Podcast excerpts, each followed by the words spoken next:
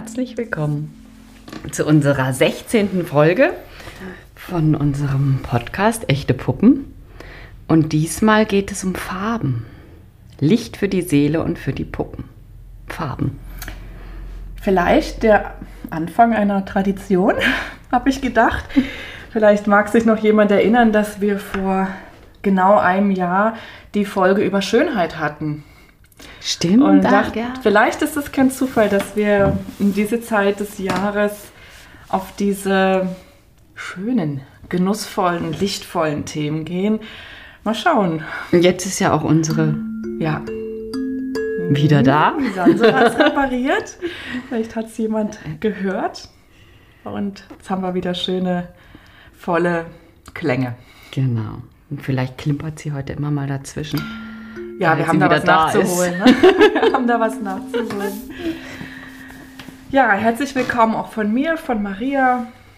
Hm, bevor wir in das Thema eintauchen heute, kann man fast wirklich mhm. sagen, bevor wir in den großen Farbtopf uns reinschmeißen, uns reinwerfen, ähm, wie immer ein bisschen, ähm, ja, bisschen Community Talk. Ähm, wir haben dieses Mal erstaunlich, also einerseits viel Feedback, da komme ich äh, später noch dazu. Ähm, auf der anderen Seite aber auch wenig, also es ist irgendwie insgesamt weniger geworden, sagen wir es mal so. Ähm, aber die Namen wiederholen sich und auch ähm, die, das äh, folgende Feedback, was ich jetzt gleich vorlese, ist von Chantal. Und von Chantal haben wir hier, glaube ich, schon einige Male was vorgelesen. Das ist eine ganz, ganz treue und verbundene Hörerin, ja. Kursbesucherin, Päckchenversenderin. Päckchenversenderin. Übrigens, das, sie hatte mir so ein Abbindegarn mitgegeben, das ist genial. Chantal, dein Abbindegarn ist genial. Das interessiert mich auch, das, das können wir später noch klären. genau, und Chantal hat wieder ein ganz schönes äh, Feedback geschickt. Ähm, sie schrieb, heute habe ich eine Puppe fertig gewerkelt, dazu habe ich euren Podcast gehört. Eure Gedanken und Ehrlichkeit sind für mich so großartig. Ich lerne so viel übers Menschsein und über mich. Finde ich ein ganz tolles ganz Kompliment. Schön. Danke. Und ich muss sagen, mir geht es genauso.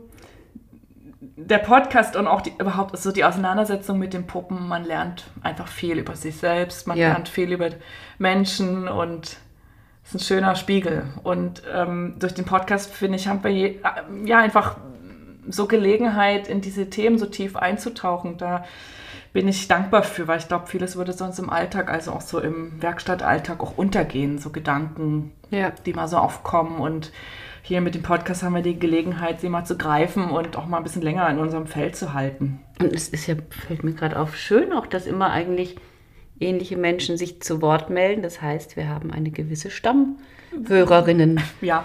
Community. Da haben wir definitiv, das macht sich auch bei den Spenden bemerkbar. Ähm, genau, das kann ich im Grunde jetzt auch gleich. Ähm, wir haben Spenden bekommen, auch da ein bisschen weniger als ähm, sonst, aber wir sind dankbar für jeden Betrag. Ähm, da kamen Spenden von Bettina, vielen Dank, von Rita und von Käthe. Und Käthe möchte ich einen ganz besonders innigen Dank aussprechen, denn von ihr kam ein Brief, also eine Bargeldspende. Das finde ich ganz Schön. besonders.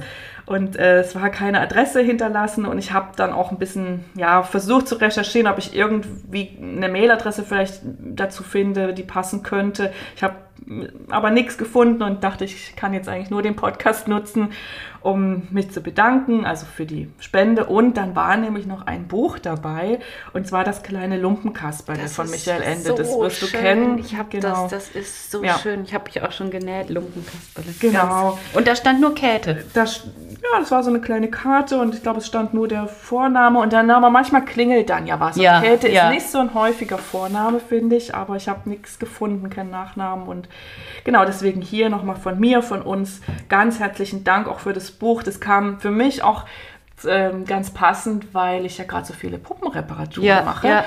Und ich finde, dieses Buch passt da wunderbar dazu. Und man bekommt, wie du schon sagst, man bekommt eigentlich so richtig Lust, eine Lumpenpuppe zu machen. Das ist ein so. wunderschönes Buch und das habe ich, ich glaube, es ist einer der wenigen Bücher, die ich von meinen Kindern noch aufgehoben habe. Ja, und es ist auch ein ganz altes Buch. Ich ja. kenne das aus meiner DDR-Kindheit nicht. Und ich bin auch erst mit dem Buch in Berührung gekommen, seit ich, also als ich da mit den Puppen angefangen habe. Ich meine, es ist jetzt schon die zweite Ausgabe, die irgendwie so zu mir kam. Die war aber jetzt auch sehr alt und ich weiß auch gar nicht, ob das Buch noch so aufgelegt wird ich oder ob das schon antiquarisch ist. Kam mir fast so vor. Wahrscheinlich, ja. Eine, also ein wunderbares Buch und wenn, wenn ihr da irgendwie rankommt, kauft es. Das ist zeitlos und das ja. äh, schön anzusehen. Genau, und dann haben wir ganz viel ausführlich, was ist ganz viel? Also wir haben einiges ausführliches, sehr persönliches Feedback zu unserer letzten Folge bekommen über Puppenmachen als Business. Und das war so, ausführ äh, so ausführlich und auch so persönlich, dass ich jetzt nichts daraus äh, vorlesen werde oder zitieren werde. Es ist sowieso ein bisschen so eine Gratwanderung, finde ich. Was liest man hier vor und ja. was, also was gehört in die Öffentlichkeit und was nicht, weil es ja doch auch immer sehr ja, offene Worte sind. Und ja, es gab dann, fand ich doch auch irgendwie nochmal einen schönen E-Mail-Austausch über Selbstständigkeit, Erfolg und Werte und dann auch über das Teilen von Erfahrungen und Wissen. Also da. Es hat auch bei uns schön was ähm, losgetreten an Gedanken und nochmal zu hinterfragen, was, mm. was wir machen und uns aber auch mm. bestätigt sehen in dem, was wir machen. Ja, ne? ja. fand ich. Also irgendwie eine Folge, ich hatte so ein bisschen den Eindruck, ähm, doch die hat auch einen wunden Punkt getroffen. So. Nicht, dass das unsere Absicht war, aber ja, manchmal, hm, wie soll ich sagen? Also war, ich fand es jetzt mal interessant, was, auf, was, was zurückkam und was so bei den Leuten hängen geblieben ist. Und ich könnte mir auch gut vorstellen, da auch nochmal anzuschließen irgendwann. Also jetzt ja. nicht dieses Jahr, aber ähm, schauen wir mal, wie sich das Puppenbusiness entwickelt. Und da gibt es dann sicher auch irgendwann wieder was Interessantes zu, zu sagen. Naja, und dann wollen wir jetzt den Farbtopf hervorholen und hineintauchen. Der Winter in Berlin war lang und grau. Der ging gefühlt bis Mitte April. Der war lang. ich habe auch gerade zu Laura gesagt, ich bin heute, und heute ist der 9. Mai, zum allerersten Mal ohne Winterjacke aus dem Haus gegangen und habe trotzdem gefroren. Also wir hatten hier wieder einen ganz typischen Berliner Winter und wir hatten auch beide privat ein paar Herausforderungen oh, zu ja. meistern. Und ähm, ja, deswegen war uns nach einem richtig schönen, lichtvollen und genüsslichen Thema für diese Folge. Und da sind wir auf das Thema Farben gekommen. Wir beide lieben Farben und Farben sind auch in unserer Arbeit als Puppenmacherin ein ganz wichtiger Aspekt. Und deshalb wollen wir heute mal der Frage nachgehen, was diese Faszination ausmacht und warum uns Farben so berühren und im zweiten Teil wollen wir euch aus unserer Erfahrung und unserem Schönheitsempfinden heraus Tipps für die Farbgestaltung eurer Puppen mitgeben. Mal sehen, wie das gelingt. Das ist ja immer alles höchst persönlich. Ja. Aber ähm, wir wollen euch natürlich auch immer so ein bisschen Mehrwert mitgeben und das wollen wir dann im zweiten Teil versuchen. Bevor es gleich richtig losgeht, wollte ich noch einen kleinen Ausstellungstipp loswerden. Ah ja, den hast du mir auch gegeben. Den ich habe es noch nicht. Den habe ich so ungefähr allen Bin ihm noch gegeben. nicht nachgegangen. ja, ähm, wir haben hier in, in Potsdam dieses Museum Barberini und da läuft, also zum Zeitpunkt, wenn das hier gesendet wird, dann leider nicht mehr, aber zum Zeitpunkt, wenn wir das hier aufnehmen, läuft gerade die Ausstellung Sonne, die Quelle des Lichts in der Kunst. Und ähm, mich hat der Titel so angesprochen. Vielleicht auch, weil die Werbung, die hier im Stadtbild auftaucht, auch dieses Berliner Wintergrau so durchbrochen hat. Und ich wollte unbedingt hingehen. Meine Tochter und mein Mann konnte ich auch überreden. Und wir waren jetzt am Wochenende oh, da. Schön. Ist eine ganz ach, ist eine tolle Ausstellung. Großer Nachteil, dieses Museum ist so überlaufen und wir waren Sonntagnachmittag da. Okay. Das war ein Fehler. Aber ich habe trotzdem genug zu sehen, also genug gesehen, um ja, mir einfach, es hat mir mal so bewusst gemacht, die Sonne ist einfach alles für uns. Ohne ja. die Sonne gäbe es auch keine Farben. Deswegen möchte ich jetzt ja, auch ja. diesen Tipp hier aussprechen. Wenn ihr in Berlin in Potsdam, in Brandenburg seid, ähm, geht in dieses Museum. Wie gesagt, diese Ausstellung läuft dann, die läuft jetzt, glaube ich, nur noch bis Anfang Juni. Dann müssen wir das unbedingt nochmal vorher posten irgendwo. Das werde ich auch machen. Ja? Aber Empfehlung, ab 8. Juli gibt es eine Ausstellung, die heißt Wolken und Licht, Impressionismus in Holland. Finde ich auch ganz vielversprechend. Schau mal, was ich da hängen habe. Ah ja. Ist, glaube ich, genau. Könnte, genau. Und dann gibt es die Dauerausstellung, die ist ja immer im Barberini, Impressionismus, die Sammlung Hasso-Plattner. Und in der war ich schon mehrmals, unter anderem in der Corona-Zeit, weil diese Ausstellung kann dich so richtig aus einem Seelentief rausholen. Oh, schön. Impressionismus, ne, das sind so ganz leuchtende Farben, Naturdarstellungen, da wird ganz viel mit Licht gearbeitet. Ähm, ist ein richtiger Seelenbooster. Also kann ich euch allen nur empfehlen. Am besten an einem richtig sonnigen Tag, wo alle Leute draußen sind. Ja, vielleicht so. Da reingehen. Genau. Dann ist es nicht so voll. so. Lohnt sich auf jeden Fall. So, wir haben das in zwei, die heutige Folge in zwei Teile gegliedert. Also wir würden jetzt mit einer kleinen theoretischen Einführung, wie ihr das schon von uns kennt, beginnen. Die haben wir ganz kurz gehalten. Ich trinke derweil unseren roten Ja. Hibiskus-Tee. Farbe. Ja, wir haben heute ganz viel Farbe hier in unsere Aufnahmesituation gebracht, unter anderem einen roten Tee. Laura hat wunderschöne Blumen gepflückt. Wir haben uns hier so ein paar Farbelemente bereitgelegt, also einfach Farben, die wir mögen. Das werden wir auch fotografieren und das werden wir auch sicher irgendwie teilen. Genau, also wir machen eine kleine theoretische Einführung, dann auch noch eine persönliche Einführung, die vielleicht sogar ein bisschen länger heute dauern wird. Und im zweiten Teil soll es dann um die Farbgestaltung bei den Puppen gehen. Ja, also Farben sind ein ganz elementarer Bestandteil unseres Lebens. Das muss man sich mal bewusst machen. Das habe ich mir eigentlich auch erst jetzt in der Vorbereitung bewusst gemacht. Farben sind, die begegnen uns überall. Sie umgeben uns in der Umwelt, in, in der Natur, in der Kultur, in unserem Wohnraum. Also Farben sind wirklich überall. Es gibt keinen farblosen Bereich in unserem Leben. Farben sind eine Ursprache, über die wir uns der Welt mitteilen und über die sich die Welt auch uns mitteilt. Also das ist so eine ja, Gegenseitigkeit. Farben sind eine Energieform, die unmittelbar auf uns Menschen wirkt, sowohl körperlich als auch geistig und seelisch. Farben sind überall in unserem Leben und deshalb ist die Kenntnis der Farbwirkung ein wichtiger Schlüssel zum Verstehen der Welt. Das heißt, wer Farben kennt und sie aufmerksam wahrnimmt, erlebt den Alltag bewusster, sinnlicher und sinnvoller und kann ihn auch bewusst gestalten. Das weite Spektrum der Farben mit seinen zahlreichen Nuancen wirkt auf unsere Gefühle, das kennen wir wahrscheinlich alle, und auf unser Wohlbefinden, auch das kennen wir sicher alle. Und Farben sprechen ganz tiefe Seelenschichten an. Das hatte ich jetzt gerade schon mit der Ausstellung so ein bisschen angesprochen. Dabei hat jede Farbnuance eine andere Schwingung und wirkt sich unterschiedlich auf den Menschen aus. Und das können wir. Hm? Da kommt jetzt meine Frage. Menschen, die nicht Farben sehen können, ne? Gute Frage, gibt Lau. Ich wusste, dass auch. du diese Frage stellen wirst.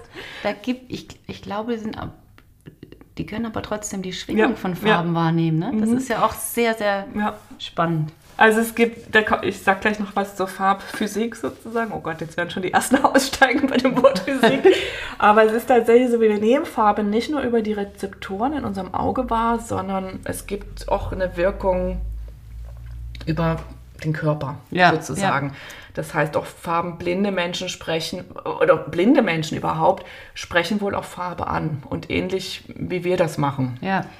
Was ja auch wieder dann eigentlich beweist, dass, dass wir auf mehreren sensorischen Ebenen, Mhm. feinstofflichen Ebenen Farben wahrnehmen können und Farben wirken, Ja. ne? nicht nur Ja. übers Auge. Ja. Genau, Farben wirken. Und äh, wenn man sich das bewusst macht, dann kann man das auch nutzen. Das heißt, in vielen Prozessen unseres Lebens können wir uns Farben zu eigen machen und sie ganz bewusst einsetzen. Sei es, wie wir uns kleiden, wie wir uns einrichten, was wir essen oder eben auch, welche Farben wir unseren Puppen geben. Zur Physik fand ich auch mal interessant. Ja, Äh, haben wir alles in der Physik Schule schon mal gehört, aber einfach noch mal so ein bisschen zu gucken, was ist denn das überhaupt? Farbe. Ähm, Farben entstehen durch das Zusammenspiel von Licht und Dunkelheit. Ohne Licht gibt es keine Farben und nachts sind alle Farben grau. Ist dir das schon mal aufgefallen? Mhm. Also ich bin jetzt mal nachts, mache ich sonst auch nicht so gerne, also häufig, aber so durch die dunkle Wohnung, du siehst dann keine Farbe. Nee, es ist spannend. Es ist alles grau. Es ist wirklich grau, ja. Also dann stellt sich doch die Frage, was ist denn eigentlich Farbe? ja. Ne? Besitzen Objekte eine Farbe oder ist Farbe nur eine Naja, ich komme jetzt dazu. Und kann man durchs Licht, also macht das Licht die Farbe erst zur Farbe, dass man dann die Schwingung nah wahrnehmen kann und in der Dunkelheit sind sie vielleicht auch gar nicht ist, wahrnehmbar. so, genau so ist es. ah, okay, du. Genau so ist es. Habe ich doch aufgepasst. Hast du in doch Physik. aufgefasst in Physik an der Waldorfschule. An der Waldorfschule. Jetzt noch vor mir die Farbe? Egal. Ja, also Farbe ist ein Sinneseindruck, der entsteht, wenn Licht mit Wellenlängen zwischen 300 und 700 Nanometern auf die Netzhaut des Auges fällt. Das Licht selbst ist farblos, es ist eine farblose Energiestrahlung, aber es veranlasst spezielle Sinneszellen im Auge zu einer Nervenerregung, die dann zum Gehirn geleitet wird und dort als Farbe wahrgenommen wird. Aber was ist dann mit den Menschen, die eben dieses Licht nicht sehen und trotzdem Farben wahrnehmen können? Körperlich. Zellen. Ich weiß Aber es da nicht. ich habe was funktioniert dazu ja dann gelesen, aber ich ohne habe nichts Licht. dazu. Ne? Also wenn ihr da was wisst, schickt uns mal was. Nee, das finde ich jetzt spannend. Würde ich, ich würde. Naja, nee, das ist reine Spekulation. Ja, nö, aber wir können ja Ich denke, das ist auch spekulieren. über Licht. Ich glaube, ohne Licht gibt es keine Farbe. Aber dann könnten, also dann wäre für diese Menschen im, in der Dunkelheit, könnten sie die nicht wahrnehmen. Aber wenn das Licht scheint, könnten sie diese Schwingung Das wahrnehmen. ist ja bei uns auch so. Wir nehmen die Farbe ja auch. Ja, ja, aber das ist dann, ne, weil bei uns ist ja immer das Licht da, wenn wir sie wahrnehmen. Ist vielleicht so ein bisschen wie, was ich dir gerade vor der Aufnahme gesagt habe, dass ich im Moment immer um fünf wach bin, weil das hell ist. Und ich schlafe mit einer Schlafbrille. Ja. Das heißt, das Licht, das dringt nicht auf mein, sollte nicht auf meine Netzhaut dringen durch diese Brille. Und trotzdem scheinbar nimmt mein Körper das Licht auf und gibt Ja, mir das ja. Signal, Ja. so, es ist hell. Also so, vielleicht gibt es da eine Analogie, aber wir wollen uns Ja, nicht verstricken in sein. unseren. Vermutungen. Wie gesagt, ich habe dazu was gelesen. Ähm, ich habe es jetzt hier nicht weiter. Das, ich möchte jetzt da auch gar nicht so viel, so sehr in die Tiefe gehen. Ja, ja, aber- so ein, aber die Frage liegt natürlich auf der Hand. Ja. ne? Was ist mit. Menschen, die nicht sehen können? So. Also die Farbe wirkt, oder über das Gehirn wirkt die Farbe direkt auf die Energie des Menschen und löst automatisch unbewusste Reaktionen und Assoziationen aus. Also die bezeichnet man als archetypisch, weil die wohl bei allen Menschen auf der Welt gleich sind. Und mal so ein paar Beispiele. Blau wirkt beruhigend, Rot wirkt anregend bis aggressiv, Gelb stimmt hoffnungsvoll und leuchtende Farben machen wachsam. Und das ist wohl überall so. Das ist nichts, was wir kulturell erwerben, sondern Ja. es scheint etwas zu sein, womit wir schon seit Urzeiten genetisch ausgestattet sind. Also ich nehme mal dieses Beispiel mit den leuchtenden Farben. Das stelle ich mir so vor, dass unsere Urahnen, die mal, wie soll ich sagen, mit den Tieren durch durch die Wildnis gezogen sind auf der Suche nach äh, Nahrung, die haben dann sicher die rote Beere nicht gegessen. Und Ja. da könnt ihr mir vorstellen, dass sie vor der roten Beere Respekt hatten, aber vielleicht das grüne, mm, grün, Ja, ohne ja. mit der Wimper zu zucken, ähm, sich einverleibt haben, Ja. sozusagen. Ja, oder manche, manche Tiere haben ja auch so als Warnfarben, ne? Genau. Dann werden sie ganz, ganz Ja. äh, kräftig. Genau, und das ist scheinbar auch was, was wir mit den Tieren gemeinsam haben. Ja. Also auf Tiere wirkt Farbe auch und dann ähnlich. Ähm, weil Farben so elementar in unserem Leben sind, sind sie auch ein beliebtes Forschungsobjekt. Und das ist dann die Farbenlehre. Das ist vielleicht auch was, was wir alle in der Schule mal irgendwann mitbekommen haben. Die Farbenlehre bezeichnet sowohl die Wissenschaft der Farben als auch die Kunst, Farben zu nutzen. Sie ordnet Farben in Systeme, erklärt, wie Menschen Farbe wahrnehmen, wie Farben sich vermischen und zusammenpassen oder im Gegensatz zueinander stehen. Und von diesen Farbenlehren gibt es sehr viele und ähm, also erstaunlich viele. Ich meine, ich habe da sowas wie 20 gesehen, als ich mich Wow. damit ein bisschen beschäftigt habe.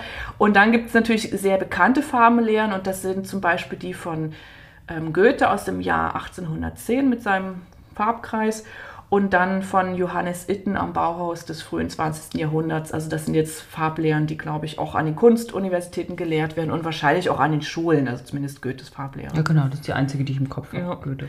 Ich habe an der Uni, ich habe ja an der Kunsthochschule hier in Berlin studiert. Ich weiß, ich habe ein ganz langes Referat über die Farblehre von Johannes Itten am Bauhaus gemacht. Ah, Das war- nutzen wir jetzt. nee, es ist nichts davon übrig geblieben, aber ähm, das, damit habe ich mich mal ein Semester lang beschäftigt. Ja, und ich, wenn wir so ein paar Basics aus der Farbenlehre, können wir vielleicht jetzt hier mal aufführen, ähm, ohne da jetzt zu tief einzutauchen. Die meisten werden das wissen, man unterscheidet in Primär- und Sekundärfarben. Die Primärfarben sind gelb, blau und rot, die Sekundärfarben violett, orange und grün. Die Primärfarben werden auch als Grundfarben äh, bezeichnet. Sie lassen sich also aus, aus diesen Primärfarben lassen sich alle anderen Farben mischen, aber die Grundfarben selbst lassen sich nicht anmischen. Ja. Finde ich auch interessant irgendwie. Ja, das haben wir auch auf der Waldorfschule Genau, das ihr praktiziert. rauf und runter gemacht. Das weiß ich auch durch meine Tochter. Die Sekundärfarben entstehen beim Mischen der Grundfarben und dann entstehen natürlich, wenn man dann die Sekundärfarben und die Grundfarben mischt, äh, daraus kannst du dann alle Farben machen sozusagen. Dann gibt es noch den Begriff der Komplementärfarben. Das sind die Farben, die sich in Goethes Farbkreis gegenüberstehen und über die sagt man, dass sie harmonisch wirken und sich gegenseitig verstärken. Und so ein Beispiel wäre Gelb und Violett. Da kann man ja auch diesen schönen Versuch machen, das erinnere ich mich noch. Auf eine Farbe Ja. ganz lang schauen, dann auf eine weiße Wand und dann sieht man da eben die Genau. Das so, so war das, genau. Und ähm, dann im Farbkreis die Farben, die jeweils nebeneinander sind. Das sind Farben mit wenig Kontrast. Da hat Goethe gesagt, die wären, wirken unharmonisch. Das sind zum Beispiel Blau und Grün. Und da kennen wir alle dieses Sprichwort aus unserer Kindheit. Weißt, kennst du das auch? Grün und Blau trägt die Sau. Das finde ich jetzt so lustig. da es- kommen wir Und das ist total absurd, weil ich finde, das ist wie so eine Regel, die, ich weiß nicht, irgendwie, ich, als hätte ich die in den Genen. Ja, ich weiß nicht, wer mir das zuerst in meinem Leben gesagt hat, bis ich irgendwann gemerkt habe, das stimmt doch überhaupt nicht. Grün und Blau, das sieht total gut aus Weißt du denn, wie miteinander. was? Das sind meine Lieblingsfarben. Aber daran Aber sieht sind man, nicht so lustig. Das habe ich noch nie gehört. Grün und Blau trägt die Sau. trägt Sehr die gut. Sau. Und na gut, vielleicht ist das auch so eine sächsische Eigenheit. Ich weiß es nicht. Aber ich finde, an der Stelle, also ich habe mich ein bisschen länger jetzt nochmal für die Vorbereitung mit diesem Farbkreis beschäftigt und mit Harmonie und was jetzt miteinander so und so. Und ich finde, das ist wirklich alles mit Vorsicht zu genießen. Das meiste hat schon so einen Kern, wo ich sage, ja, okay, ich verstehe das, aber jede Regel kann gebrochen werden. Ja. Dazu kommen wir heute sicher auch noch mehrmals.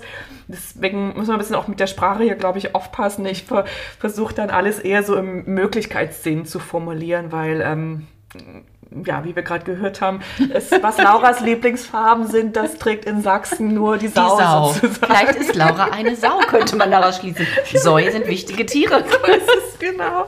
Und die haben total schöne Augen. Ja, Also, eben, ne? So, dann noch eine Unterscheidung, ähm, die, glaube ich, auch allen vertraut ist. Das ist die Unterscheidung in warme und kalte Farben. Und dann finde ich noch den Aspekt interessant, dass jede Farbe drei Dimensionen aufweist. Farbton, Helligkeit und Sättigung. Also jede Farbe kannst stimmt, du ja. nach diesen drei Aspekten untersuchen und auch dann äh, miteinander vergleichen. Diese Theorie, die mag erstmal trocken erscheinen. Also ich fand es an vielen Stellen trocken, als ich darüber gelesen habe. Und trotzdem, ähm, er ist mir dann klar geworden, dass das Wissen über Farben, also Farbpsychologie, Farbsymbolik und kreative Farbgestaltung ein ganz kraftvolles Werkzeug und Ausdrucksmittel für Künstlerinnen, Handwerkerinnen, Designerinnen und Heilerinnen ist, um Schönheit, Freude und auch Heilung in die Welt zu bringen. Ja. Also Farben sind einerseits selbstverständlich, sie sind immer da und gleichzeitig können wir damit ganz schön viel machen, wenn wir uns bewusst machen, was Farben sind, was sie bewirken können und wenn man auch für sich weiß, was man selber eigentlich bewirken Ja. will. Ja. So. Genau, das soll es auch schon zur Farbtheorie sein und Fand ich jetzt aber schön kurzweilig, die Farbe. ja, das wollte ich ganz kurzweilig für dich machen. Hast du schön gemacht. ähm, wir werden auch in den Shownotes werde ich ja zwei Bücher, mit denen ich mich so ein bisschen eingelesen habe. Also wer da ein bisschen tiefer eintauchen will, da gibt es ganz, ganz viel. Also Farben sind so dermaßen gut untersucht heutzutage.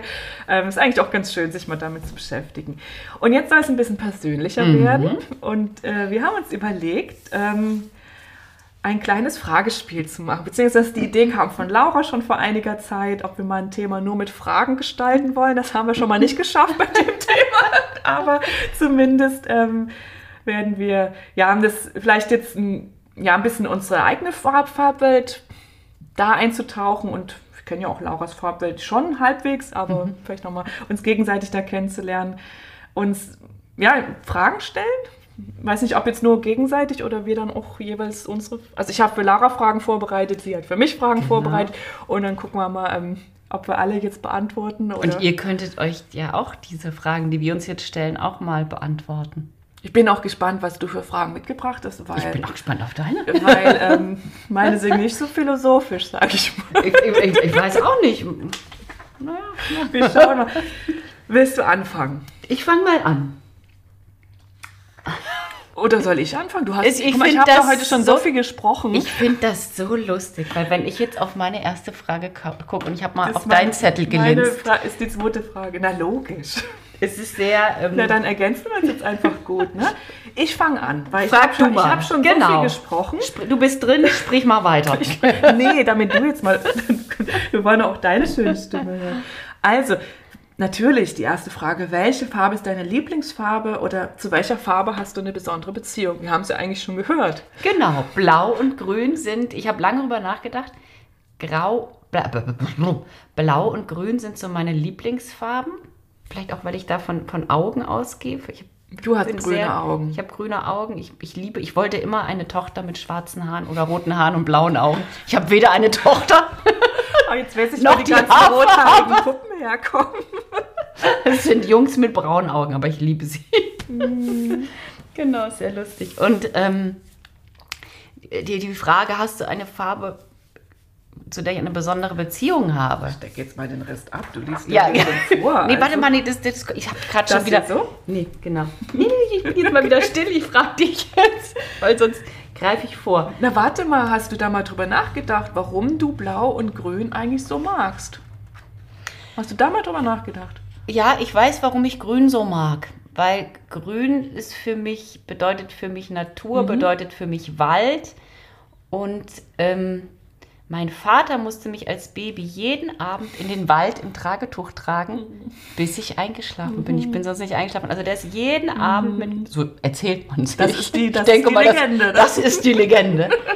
Ich wurde jeden Abend im Tragetuch in den Wald getragen und dann, als, ich, als er ein bisschen in den Wald lief, bin ich eingeschlafen. Und das merke ich heute noch. Sobald ich einen Wald betrete, werde ich so ruhig. es ist so gut. Es ist so. Und das ist, ja, dieses, dieses Grün von der Natur, vom Wald. Und ich bin ja auch immer mit meinem Vater in dem Garten gewesen und meine ersten Wörter waren Pflanzen.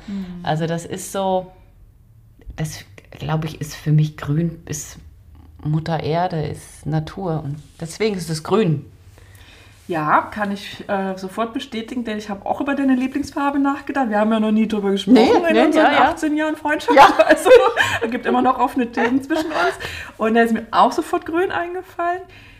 Diese Verbindung zur Natur war mir auch klar bei dir. Und jetzt fällt mir gerade noch dein Sternzeichen ein. Dein Sonnenzeichen ist ja Stier und die Ja. Stiere sind ja so ganz geerdete Ja, ja. Naturen. Ja. Finde ich bei dir auch. Ja. Also das Blau hast du übrigens gemeinsam mit einem Großteil der Weltbevölkerung. Ah, das ist Blau ist die ähm, am meisten genannte Lieblingsfarbe auf der ganzen Welt. Ach, spannend. Die Lieblingsfarbe von den meisten Menschen auf der Welt in allen Kulturen. Also weiß nicht genau, wie diese Erhebung jetzt gelaufen ist, aber das habe ich nochmal recherchiert, was Wahrscheinlich, weil das, weil das Wasser für uns Ja, symbolisiert und Wasser ist für uns Leben neben Ja, Sonne. Ne? Genau, Das Wasser, ist einfach ein Himmel, Ja. frische. Ja, das wiederum ist wohl nicht untersucht worden. Das waren meine ersten Assoziationen, aber da stand dann direkt dabei, man weiß nicht warum. Blau, die, also finde ich. Da hätte man sich ein bisschen mehr Mühe geben können. Ne? Okay, gut, dann wäre Spannend. meine Frage beantwortet. Wunderbar, dann gucke ich mal, was ich hier stehen habe. Ah, hm. Gibt es eine Farbe, die du gar nicht magst und warum? Ja, Laura, das ist grün. Ach, ist das, Das ist interessant, lustig. oder? Ich habe, also es gibt's ja nicht. Ist das. Warte mal, weiter geht's nämlich zu Hast der du du eine Hm? sehr ambivalente Beziehung ist hast. grün. Lieblingsfarbe. Ja, Ist das spannend. Nicht, dass Und die warum? wirklich im ambivalent ist. Grün kommt in meinem Leben einfach nicht vor. Grün kommt weder in meinem Kleiderschrank vor, Grün kommt auch nicht wirklich auf meinem Teller vor. Ich mag auch keinen grünen Salat. Ich bin Spannend. sicher nicht im Wald als Kind äh, herumgefahren worden. Also, ja, grün, ich weiß es, kann ich auch nicht sagen, kommt einfach nicht vor in meinem Leben. Aber du kannst jetzt nicht, wenn, wenn du mal so in dich reinhörst, was, was das bei dir auslöst oder was grün, Löst, warum du. löst kein, kein Ekel aus oder keine Ja, ja. Ablehnung, kommt einfach nicht vor. Ist einfach, ja. Ist- spannend. Ich habe kein, noch, noch nie, soweit ich weiß, irgendwas Grünes besessen. Stimmt, wo du das jetzt sagst und ich so Maria Das ist die denke. Farbe, an der ich eh mal vorbeigehe, wenn ich irgendwie shoppen bin oder sonst was. Und wie gesagt, auch so dieses, auch Lebensmittel, ähm, finde Farben und Lebensmittel auch ein sehr interessantes Thema. Und ähm, ich fühle mich nicht zu Salaten hingezogen. Schade, dass Sie jetzt nicht Ihr Gesicht sehen können. Ich weiß, dass die gesund sind und ich esse auch mal einen Salat. Ich, also, ich, aber ja. Aber das finde ich schön, dass jetzt, guck mal, zwei Menschen, die eine liebt Grün, die andere hat keine Beziehung zu Grün, können sich trotzdem sehr mögen. mögen Das finde ich wieder beruhigend, Genau. auch für die ganze Weltsituation. Man muss nicht der gleichen Meinung oder des gleichen Geschmacks sein, um sich zu verstehen. Und zu welcher Farbe ich eine, tatsächlich eine ambivalente Beziehung habe, ist lila. Das ist bei mir genauso. Und ich glaube, das geht ganz vielen Frauen so. Das finde ich jetzt spannend. Das bei mir genauso. Und, und ambivalent, ich weiß, als ich so ungefähr 10, 11, 12 war, da, ne, die Wende war schon, hatte sich schon vollzogen. In unserem Haushalt lag ein ungefähr 6 cm dicker Otto-Katalog. der, der lag bei euch bestimmt nie, aber nach der Wende, das, das schlug alles ein wie eine Bombe bei uns. Und ich weiß, in diesem Otto-Katalog waren so kind, das, die waren ja voll von Konsumangeboten, die wir vor der Wende nicht hatten. Unter anderem Jeans, lila Jeans.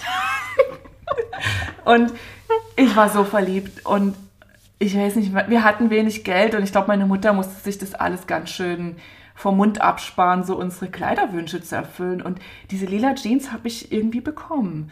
Ja, und ich bin, Wow. ich bin dann einige Jahre mit einer lila Jeans durch die Gegend gelaufen. Ja, also die habe ich geliebt. Das war auch zu der Zeit meine Lieblingsfarbe. Und dann viele, viele Jahre nicht mehr. Und dann noch, als ich mit den Puppen angefangen habe, ist lila auch in meiner Arbeit nicht groß vorgekommen. Also vor zwei, drei Jahren habe ich die Farbe entdeckt. Flieder, lila, violett. Und benutze das jetzt an fast allen Puppen. Und in Verbindung mit Gelb. Weil Gelb ist Ja. ja auch so eine ambivalente Farbe. ja, aber Gelb ne? und Lila ist wunderschön, das stimmt. Ist ja, ja, komplementär. zusammen. Wunderschön. Spannend. Und, und wie geht's dir mit lila?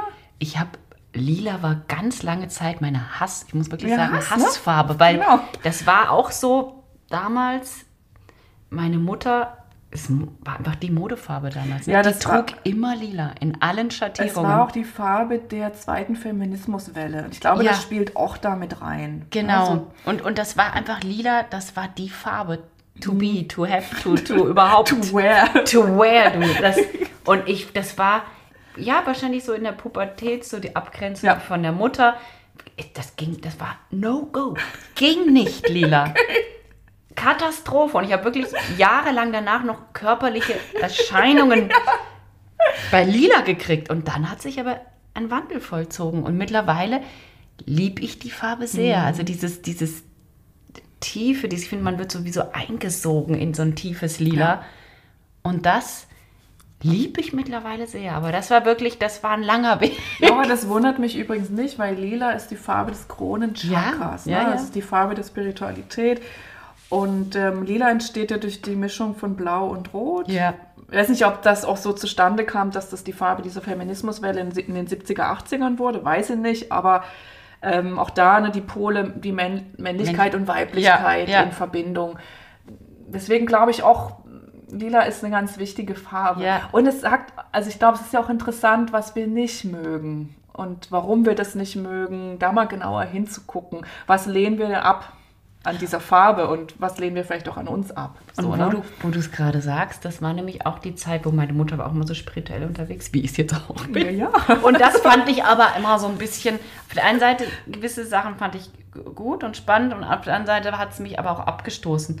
Und genau Das das, habe ich dann auch langsam so vollzogen, den Weg dahin.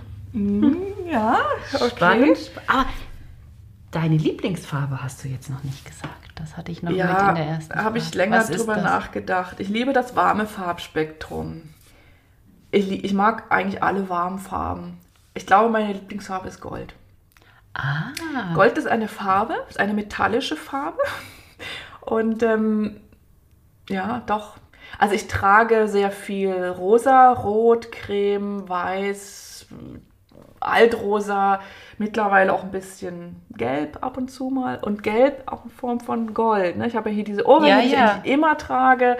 Die sind recht auffällig, weil das auch echtes Gold ist und ziemlich groß. Ich glaube, das ist meine Lieblingsfarbe.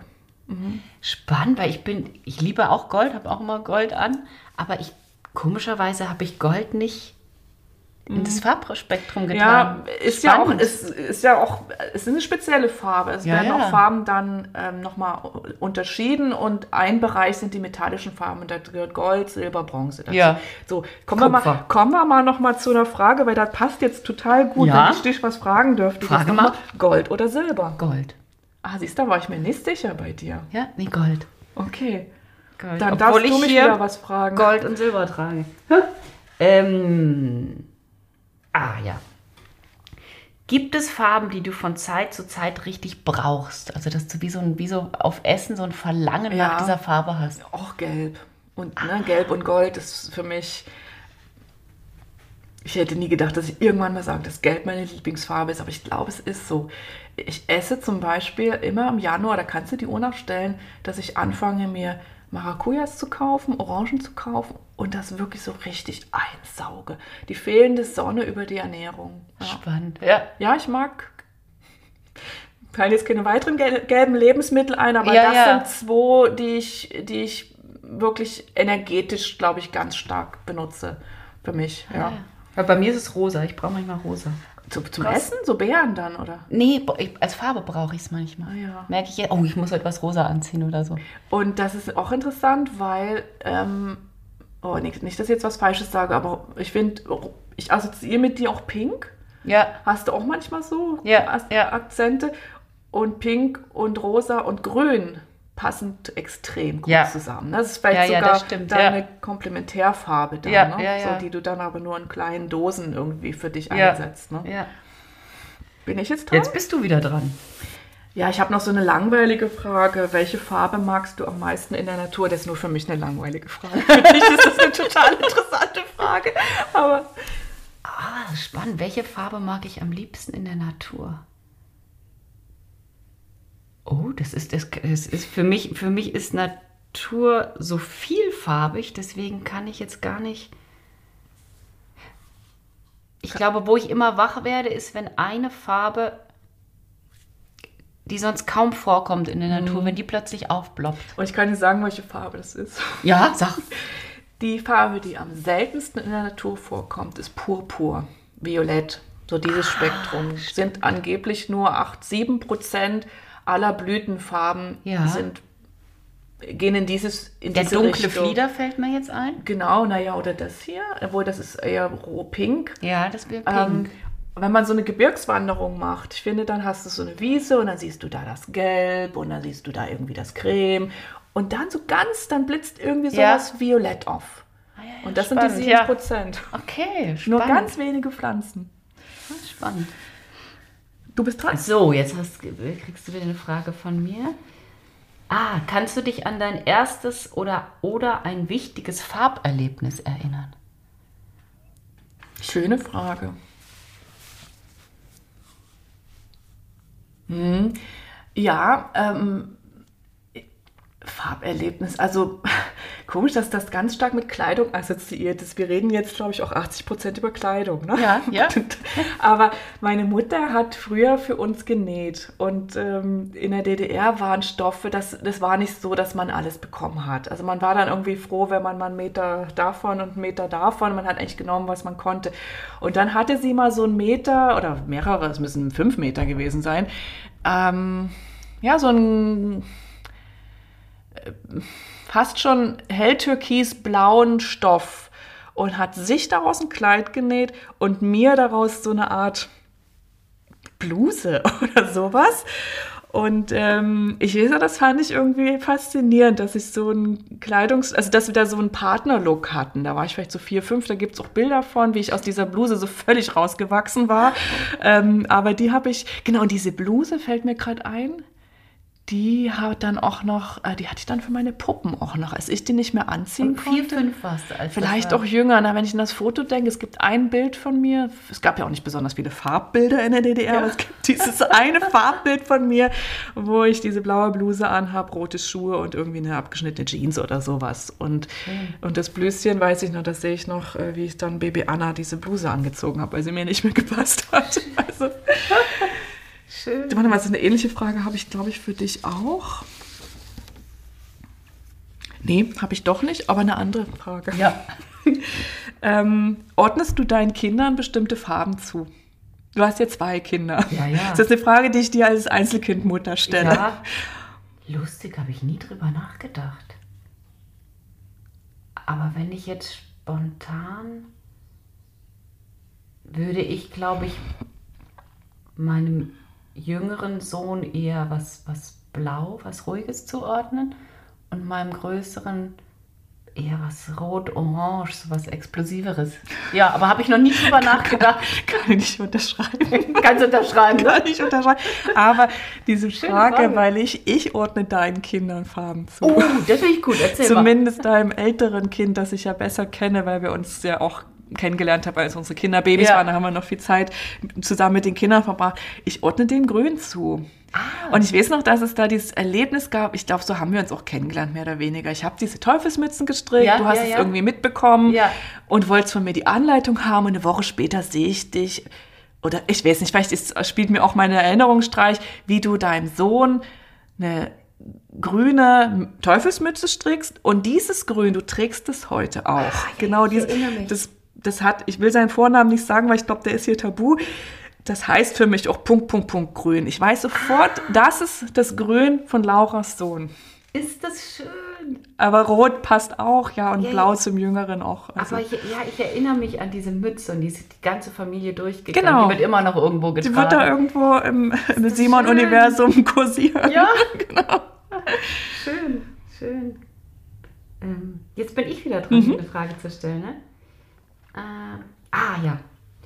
Und zwar, das mache ich nämlich manchmal. Überlegst du dir auch manchmal, ob es nicht eine Farbe geben könnte, die noch kein Mensch gesehen hat und wie sie sein könnte? Eine ganz neue Farbe. Oh ja. Nicht eine Mischung zwischen den uns Bekannten, also eine neue Grundfarbe. Laura, das kann nur eine Frage von dir sein. Nee, das habe ich mir noch nie überlegt. Die Frage gebe ich jetzt zurück. Weil scheinbar hast du dich ja schon mit der Thematik beschäftigt. Ja. Erzähl mal. Ich, ich, ich Wie weiß nicht, du wie die darauf? sein kann, aber ich, ich habe das ganz, kommt immer wieder in meinem Leben vor, dass ich mir immer mal wieder die Frage stelle, wie könnte eine Farbe sein, Mhm. die wir nicht kennen? Etwas, was außerhalb unserer bisherigen Wahrnehmung Ja. und Erfahrung liegt. Das ist so ungefähr wie, als ich mir als Kind zum Einschlafen die Frage gestellt habe, was bedeutet eigentlich Unendlichkeit? Genau. Du Genau, kannst das- so ja. lange drüber nachdenken und kriegst Ja. dabei so einen wohligen Schauer, weil du Ja. merkst, äh, du stößt hier an deine Grenzen. Genau. Als Kind kannst du dir diese Grenzen noch nicht erklären, als Erwachsene vielleicht schon ein bisschen mehr. Aber diese Frage wird mich mein Leben lang beschäftigen. Wie unendlich ist das Weltall? Genau. Und Das ist interessant, genau so dass du Frage, so ja. eine Farbwahl, das ist, genau, die nehme ich heute Abend mit ins Bett. Schön. Gut. Okay, dann bin ich wieder dran. Welche Farbe hat das Kleidungsstück, das du an deinem Mann am meisten magst? Ah, Ah. lustig, ich habe ihn noch nie mit einem Kleidungsstück assoziiert. Aber da fällt mir sofort, kommt mir in den Kopf, sein uralter, vielgeliebter, ewig getragener, von mir gestopfter Seemannspulli, so ein ganz dunkles Blau. Das magst du an ihm. Das mag ich an ihm sehr, das mit den braunen Augen und Ah ja, den braunen Haaren. okay, schön. Das, ja. Ist ähnlich bei meinem Mann auch. Also Hast du auch, was? ja, äh, wir kommen jetzt nur über, weil also mein Mann hat blau, ziemlich hell, hellblaue Augen, kann man so sagen. Und ähm, ich mag an ihm total hellblau. Ah, ja, Also ja. eigentlich alle Farben, die seine Augen betonen. Ja. Und das finde ich auch interessant, das ist mir durch die Ausstellung am Wochenende nochmal klar geworden, ähm, dass die Augen wie so kleine Sonnen sind. ja. Und ähm, wir kommen ja auch später noch zum Thema Puppen. Das Augen, Augenfarbe so eine wichtige äh, Rolle auch spielt, in wie wir andere Menschen wahrnehmen. Und dass du, ähm, wenn du deine Augenfarbe über die Kleidung, über Schmuck, was auch immer betonst, wie die Seele des Menschen nochmal. Also ne, auch Ja. du mit der grünen Jacke, Ja, jetzt ja. sehe ich die grünen Augen, wenn du jetzt eine braune Jacke anhättest, würden deine Augen vielleicht ein bisschen bräuner aussehen, so, ne? aber so strahlst du so richtig. Ja. Ne? Und ich finde, das, das kann man sich, ne? da geht es jetzt nicht nur um Optik, dass man besonders schön ist, sondern es geht doch darum, wer bin ich eigentlich und zeige ich mich der. Welt. So, ne? Und ich glaube, indem wir unsere Augen betonen, also das Fenster zu unserer Seele, zeigen wir sehr viel Tiefe von uns. So, und das mag ich, also deswegen mag ich so hellblaues Shirt an meinem Mann, sieht so, Schön. also da, da ist er einfach in seiner, ja, stärksten Kraft, Ja. so würde ich sagen. Du bist dran. Ich bin dran. Hast du noch was? Lieblingsfarbkombinationen. Ja, also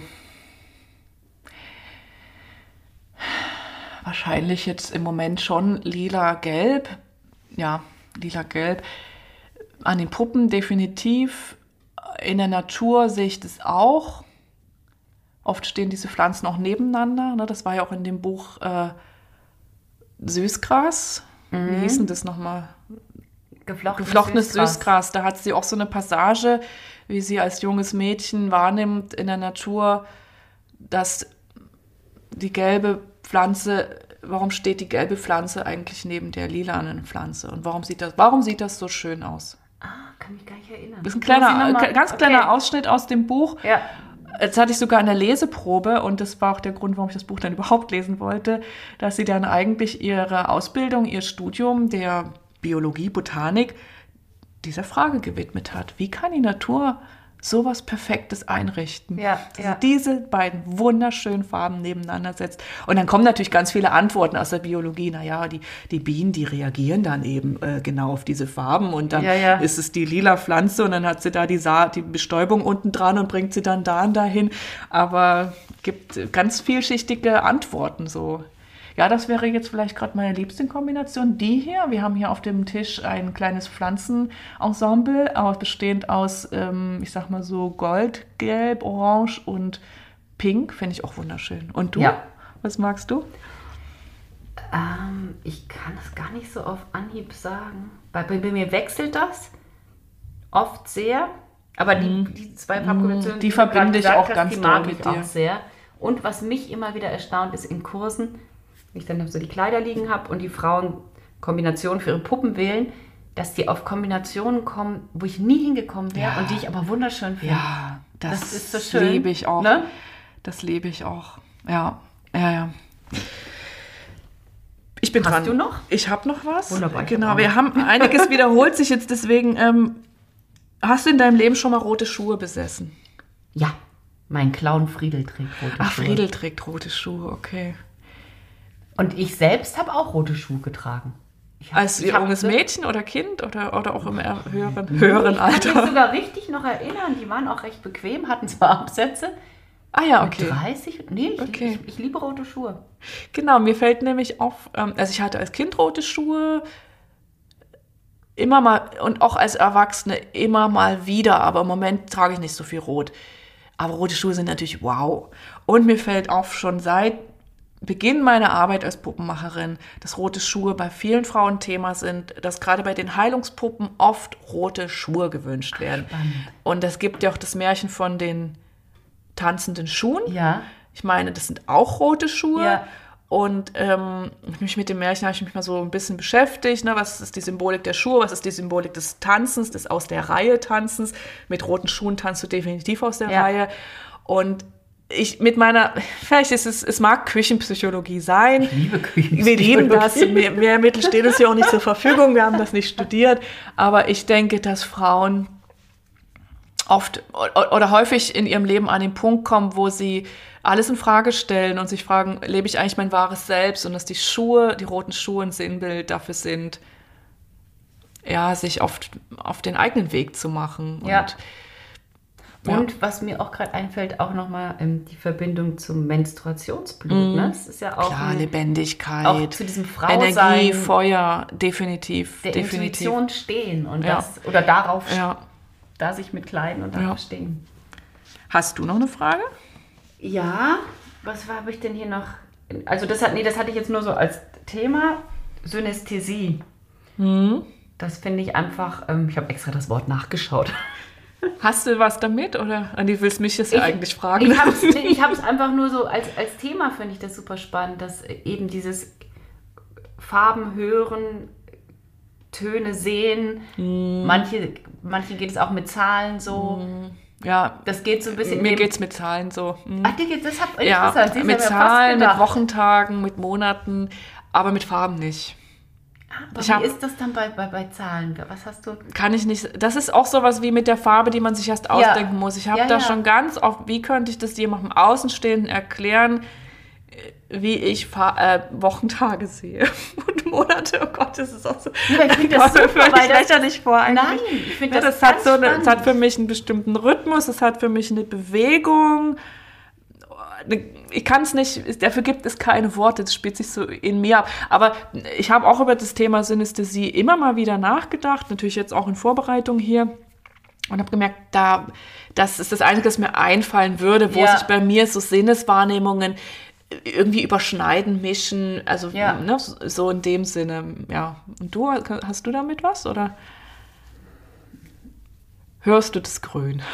Nee, nee, nee. Also ich habe manchmal, dass mir plötzlich das so wie im Gehirn so Farben aufploppen. Das habe ich. Aber ich habe jetzt nicht.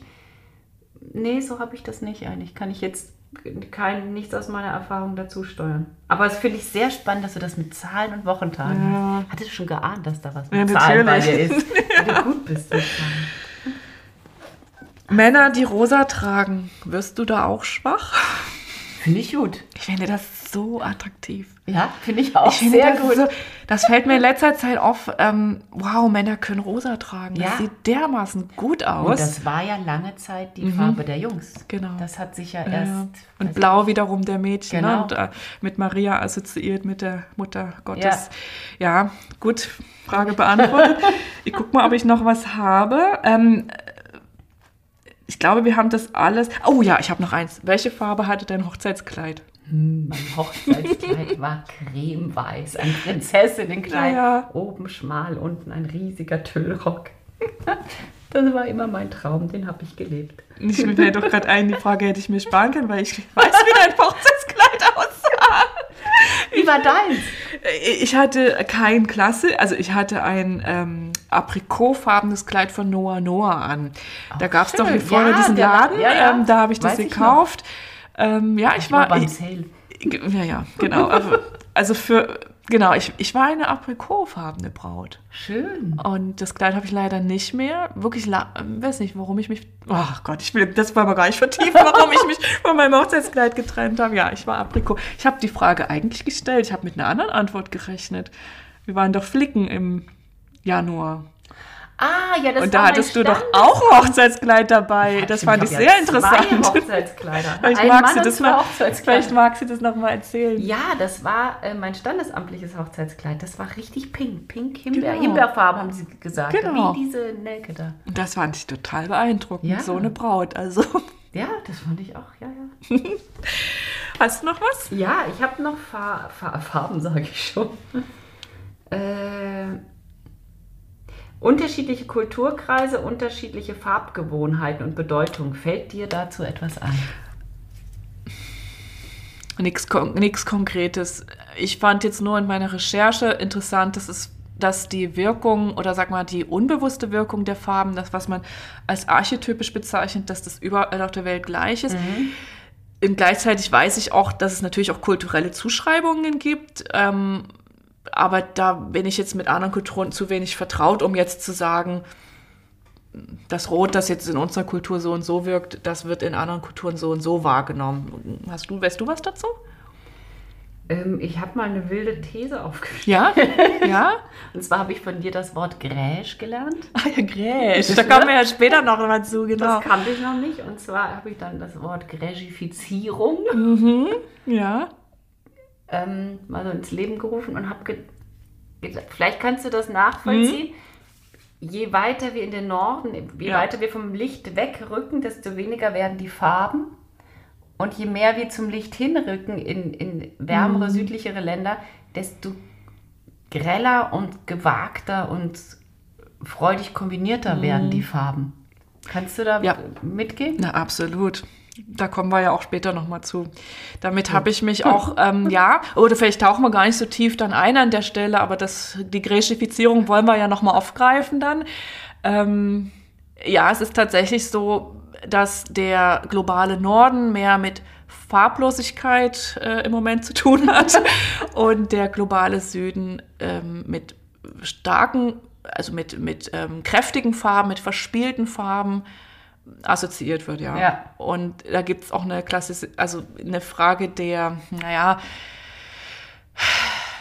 Sag mal so Zuordnung im Sinne von, was drückt eigentlich dieses Geräusch aus und was drücken eigentlich Farben aus und wo kommt da vielleicht auch ein gewisses rassistisches Moment rein, wo kommt da ein klassistisches Moment rein.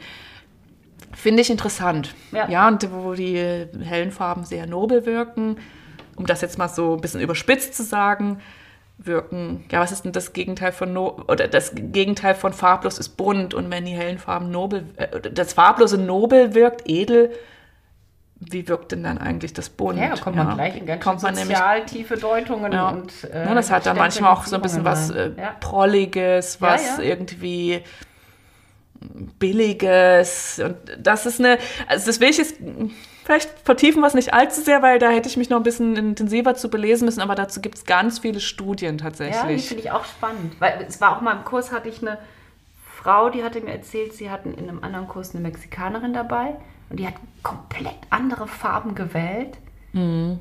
und kräftigere Farben gewählt. Und die erste Frau war dann auch ganz beeindruckt davon, dass das geht, Ja. ne? weil Ja, sie das nie sich getraut hätte. Genau. Genau. Lass uns das mal noch so ein bisschen aufheben, Ja. weil das Thema Ja, ja. kommt ja noch mal. Ich habe keine Frage mehr. Ich auch Ich finde, wir haben hier sehr schön uns noch mal auf eine neue Weise kennengelernt. Ja, Und sehr. wir sind ja, ich, ich weiß jetzt, was deine Lieblingsfarbe ist. Ja, ich weiß jetzt, dass du grün nicht magst. Was heißt nicht magst, aber es ist. Ja, das ist irgendwie, genau. Vielleicht ändert sich das auch nochmal. Und wir sind jetzt ja eigentlich schon mit einem Bein auch ähm, im Puppenmachen drin. Das ist, ähm, ist ja auch ein schönes Thema, Farben und Puppenmachen. Ähm, da kann man sich nochmal die Frage stellen, ähm, warum eigentlich über sowas Grundlegendes wie Farben nachdenken. Ähm, ja, man kann das ja auch, man kann da sehr intuitiv vorgehen, funktioniert, glaube ich, auch. Ja, vielleicht auch nochmal drüber sprechen, wie wir da vorgehen bei der Farbauswahl. Aber man kann sich, also ich finde es, also ich fand es jetzt in der Vorbereitung auch nochmal schön, mir klarzumachen, was wir eigentlich mit Farben erreichen können. Wie, wie wichtig, wie kraftvoll Farben sind und Farben wirken können. Ähm, Farben sind ja ein ganz elementares Gestaltungsmittel und wir können damit in Bezug auf die Kunst, auf ja, Puppen machen, zweierlei Dinge. Also wir können einerseits mit, mit Farben unserer Innenwelt Ausdruck verleihen und wir können andererseits damit auch eine bestimmte Wirkung erzielen. Und je kenntnisreicher und reflektierter wir mit Farbe umgehen, desto bewusster und wirksamer können wir gestalten und, und unsere Botschaft in die Welt bringen. So, dann ist ja die große Frage, was ist eigentlich unsere Botschaft? Ich glaube, wir haben eine ähnliche Botschaft. Was wollen wir der Welt mit unseren Puppen schenken?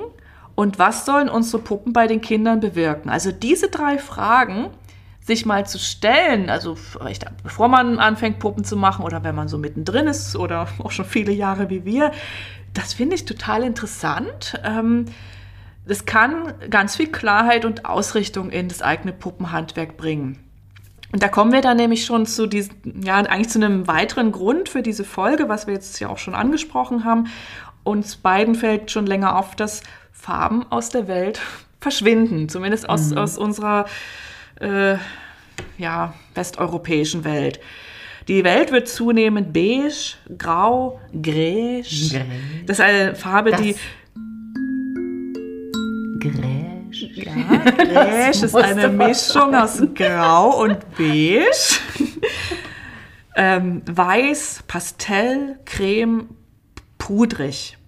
Ja, und diese, wir nennen es jetzt mal die Gräschifizierung, das ist eine Wortschöpfung von uns, gilt nicht nur für Kleidung, für Möbel, Autos, Markengestaltung etc., sondern auch für Spielzeug und Puppen. So. Ich bin darauf gekommen, weil in meinen Kursen, ich bin jetzt 42, meine Kursteilnehmerinnen werden jetzt alle jünger als ich. Teilweise mindestens 10 Jahre, teilweise 15 Jahre. Und ich habe äh, ja auch jüngere Frauen in meinen Kursen, nicht besonders viele, weil die Mütter werden ja auch immer älter, aber wenn dann mal jüngere Frauen kommen, dann beobachte ich in letzter Zeit, dass sie eine ganz spezielle Herangehensweise an Farben haben beim Puppenmachen.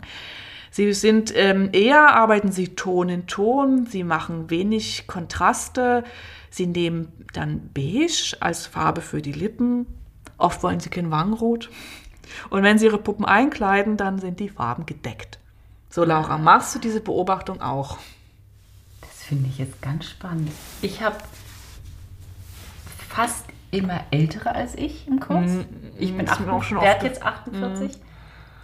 Und nein, bei denen nicht. Und zwar habe ich jetzt ganz irre Entdeckung gemacht. Es gab jetzt zweimal die Wahl, ähm, die, diese, nicht das ganz dunkle Braun, sondern auch nicht das mittlere, dieses Beigebraun. Dieses, Oder für die Hautfarbe, oder? Genau, für die Hautfarbe. Das nenne ich braunbeige oder beigebraun. aber nicht, nicht die bisschen hellere, sondern die, ich saß immer so ein Kupferbraun. Ach so, also das, das ja, Dieses- mhm, dieses braunbraun. Genau, dieses Kupferbraun, braun-braun, kombiniert mit zweimal rot Das hatte ich auch und einmal Kurs. blond. Ja, toll, ne? Das fand ich irre. Genau. Ich glaube auch, es hat was mit dem Alter zu tun. Und wir hatten uns ja vorher schon ein bisschen ausgetauscht und ähm, mir war, also da hattest du das auch schon angedeutet. Ich glaube auch, das hat was mit der jüngeren Generation zu tun, wie Und die. Beeinflussung über Instagram, über, über Genau, sowieso. ne, das über, über die beeinflusst uns Mode. alle. Genau. Ja. Und also das möchte ich jetzt mal vorausschicken, weil wir jetzt über diese Gräschifizierung ein bisschen sprechen werden. Es geht nicht darum, irgendwas zu bewerten. Also es geht nicht darum, Farben zu bewerten, bestimmte Farbvorlieben, bestimmte Farbauswahl, denn es gibt keine guten und schlechten Farben. Jede Farbe ist gut, jede Farbe hat eine Wirkung. Und wir fragen uns aber, was sagt denn diese zunehmende Gräschifizierung über unsere Gesellschaft aus? Warum diese vielen gedeckten Farben überall? Und dann in Bezug auf die Puppen, welche Botschaft vermittelt eine Puppe in gedeckten Farben? Wie wirkt sich das möglicherweise auf die Kinder aus? Und nicht zuletzt, wie gehen wir als Puppenmacherinnen mit solchen Trends um? Die Fragen müssen wir jetzt gar nicht so eins zu eins beantworten. Das sind einfach Fragen, die man sich mal stellen kann. So ähm, zum Thema, also ich habe jetzt das Wort Trend schon verwendet, denn diese Farblosigkeit ist Teil des schon seit einigen Jahren vorherrschenden Minimalismus-Trends, dem Ja. wir nicht angehören, beide. Also ähm, zumindest nicht, was Farben angeht. Und ähm, ich, genau, das Minimalismus-Trend heißt, es geht um ein einfaches Leben, um bewussten Verzicht, freiwillige Einfachheit. Der Minimalismus-Trend bedient unser Bedürfnis nach Sicherheit, nach Beruhigung und nach Komplexitätsreduktion, indem er Ruhe, Klarheit und Gelassenheit schafft. Das, ähm, ne, wenn man sich jetzt klar macht, in welchen Zeiten wir leben, was wir in den letzten drei Jahren durchgemacht haben, was wir vielleicht auch in den letzten zehn Jahren auf der Welt, politischen Weltbühne erleben, ist dieser Trend, also Trends, die fallen ja nicht vom Himmel, sondern die entwickeln sich aus den gesellschaftlichen, politischen Umständen heraus. Ich kann diesen Trend total verstehen. Ja, ich auch. Ich habe auch gerade gedacht, bevor du das jetzt schon gesagt hast, hatte ich auch den Gedanken, ja, natürlich. Wir werden so zugeballert mit allem Möglichen, dass das Verlangen nach Genau. Ruhe, Ja, Schlichtheit so groß wird ja. und deswegen auch dieses Gräsch so diesen Ja, und das- alle so mitzieht. Genau, und das setzt sich dann in der Mode durch, das setzt sich bei Autos durch, das setzt sich auch bei Möbeln, so Interior durch und das kommt dann auch irgendwann beim Spielzeug an. Ja, So. Ähm, genau, bevor wir zum Spielzeug kommen, ähm, nochmal zur Farbwirkung. Also wenn wir jetzt über Gräsch, über diese ganzen farblosen Farben sprechen, das sind gedämpfte Farben, die haben eine bestimmte Wirkung und die wecken auch bestimmte Assozi Assoziationen. Da habe ich jetzt auch noch mal ein bisschen was zu rausgesucht. Also diese Farben stehen für Qualität, für Luxus, für Stil, clean, schick. Ja. Können wir an. Du guckst du mich schon so an. du hast immer so tolle Wörter, die, Ja, man so, da- die so, so genutzt werden, Ja. die ich immer gar nicht kenne. Clean ich Clean, gut. schick. Ich weiß sofort, was das ist. Ja, ich auch sofort, aber ich kann das Wort nicht.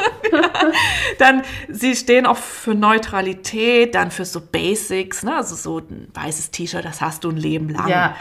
Ähm, diese hellen Farben oder na, diese ähm, farblosen Farben stehen auch für Naturbelassenheit und Natürlichkeit, für Reinheit und Sauberkeit, für Zurückhaltung, Bescheidenheit, Erhabenheit und auch für Coolness, Gelassenheit und so eine gewisse Unangestrengtheit. Understatement. Understatement, ja. genau. Also, das Jetzt haben wir, glaube ich, alle Assoziationen mit und ne, wir wissen alle, wie eine Frau in einem cremefarbenen Kleid wirkt oder wie ein ähm, Wohnzimmer wirkt, in dem ein gräsches Sofa steht. haben wir sogar auch. Ist aber mehr Dreck als Crash. Oh. Genau, das ist einfach Klassiker, das ist schön, aber klar, man denkt, huch, äh, mit einem kleinen Kind könnte es ein bisschen schwierig werden. So, also wenn man sich das mal klar macht, also das Minimalismus-Trend, wo kommt es her und auch welche Farben, welche Wirkung jetzt diese gedämpften Farben haben, dann könnte man mal gucken, was eigentlich diese farblosen Puppen aussagen. Also jetzt, ne, ich weiß gar nicht, das ist jetzt auch nicht in Stein gemeißelt, ich habe jetzt einfach ein bisschen kombiniert. Also eine farblose Puppe strahlt vielleicht eine, eine gewisse Hochwertigkeit mhm. aus, ne, weil sie ist ja auch in der Regel aus natürlichen Materialien hergestellt ist eine zeitlose Ästhetik. Also das ist vielleicht eine Puppe, die so ein Klassiker ist, ein Erbstück, mhm. so auch ein Ruhepol in einer ja. bewegten Zeit. Ich glaube, danach sehen sich Eltern auch ganz doll für ihre Kinder. Dann ist mir das Thema Geschlechtsneutralität noch ja. eingefallen, was ein Riesenthema für junge Stimmt. Eltern ist. Ja, ne? Die Farben so genannt geschlechtsneutral sind, was auch immer das eigentlich sein soll. Dann ähm, ist vielleicht auch die Puppe geschlechtsneutral und das, ja, es ist ein Wert für, kann ein Wert in der Erziehung sein. Dann, ja, so eine neutrale, farblose Puppe auch als neutrale Spielfläche, die dann vielleicht besonders viel Raum für Fantasie ja. lässt, weiß ich nicht. Ne? Und ähm, dass so eine eher schlicht gehaltene Puppe auch ja so eine gewisse Offenheit hat für unterschiedliche Farbvorlieben im Laufe der Kindheit dass man sich noch nicht so festlegt. Ja. So, das sind jetzt alles Sachen, die sprechen eigentlich für so eine farblose Puppe und gleichzeitig muss ich sagen, bei aller Liebe, für alle Farben, es wirkt auch immer ein bisschen leblos. Es wirkt auch ein bisschen langweilig und vor allen Dingen, ich, es wirkt ein bisschen nicht so kindgerecht. Ich, ich finde, Farben sind, haben auch was Verspieltes und wenn die Farben fehlen, was ist das Gegenteil von verspielt? Also, ja, ja, ja. Äh, frage ich mich ja. Ich hänge gerade die ganze Zeit so an der Frage, warum das so ist, dass etwas, was ich eigentlich, also ich spreche jetzt einfach mal nur von mir, kannst du vielleicht auch so sehen, eigentlich schön finde, aber wenn es dann so in der Masse auftritt, irgendwann übersehen habe und nicht mehr sehen kann. Also so wie mm. wenn ich mhm. zu viel köstliches Eis gegessen habe. Mm. Ne, das, weil eigentlich finde ich das total, also so eine so was Ruhiges und so, das, das sagt mir zu und dann, wenn ich es aber mhm. überall sehe, habe ich es so über.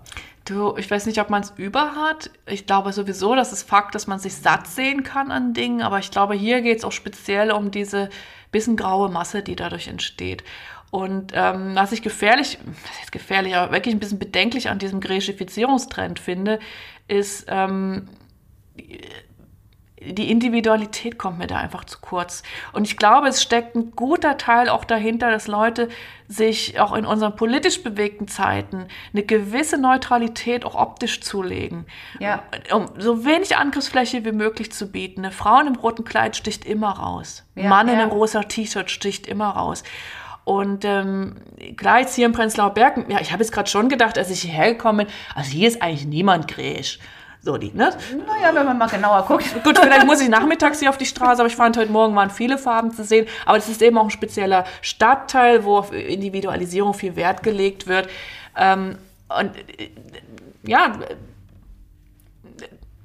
für mich ist Farbe eben ein, ein, ein, ein, ein, ja, sehr wichtiges Ausdrucksmittel auch unserer, unserer Werte, unserer Individualität.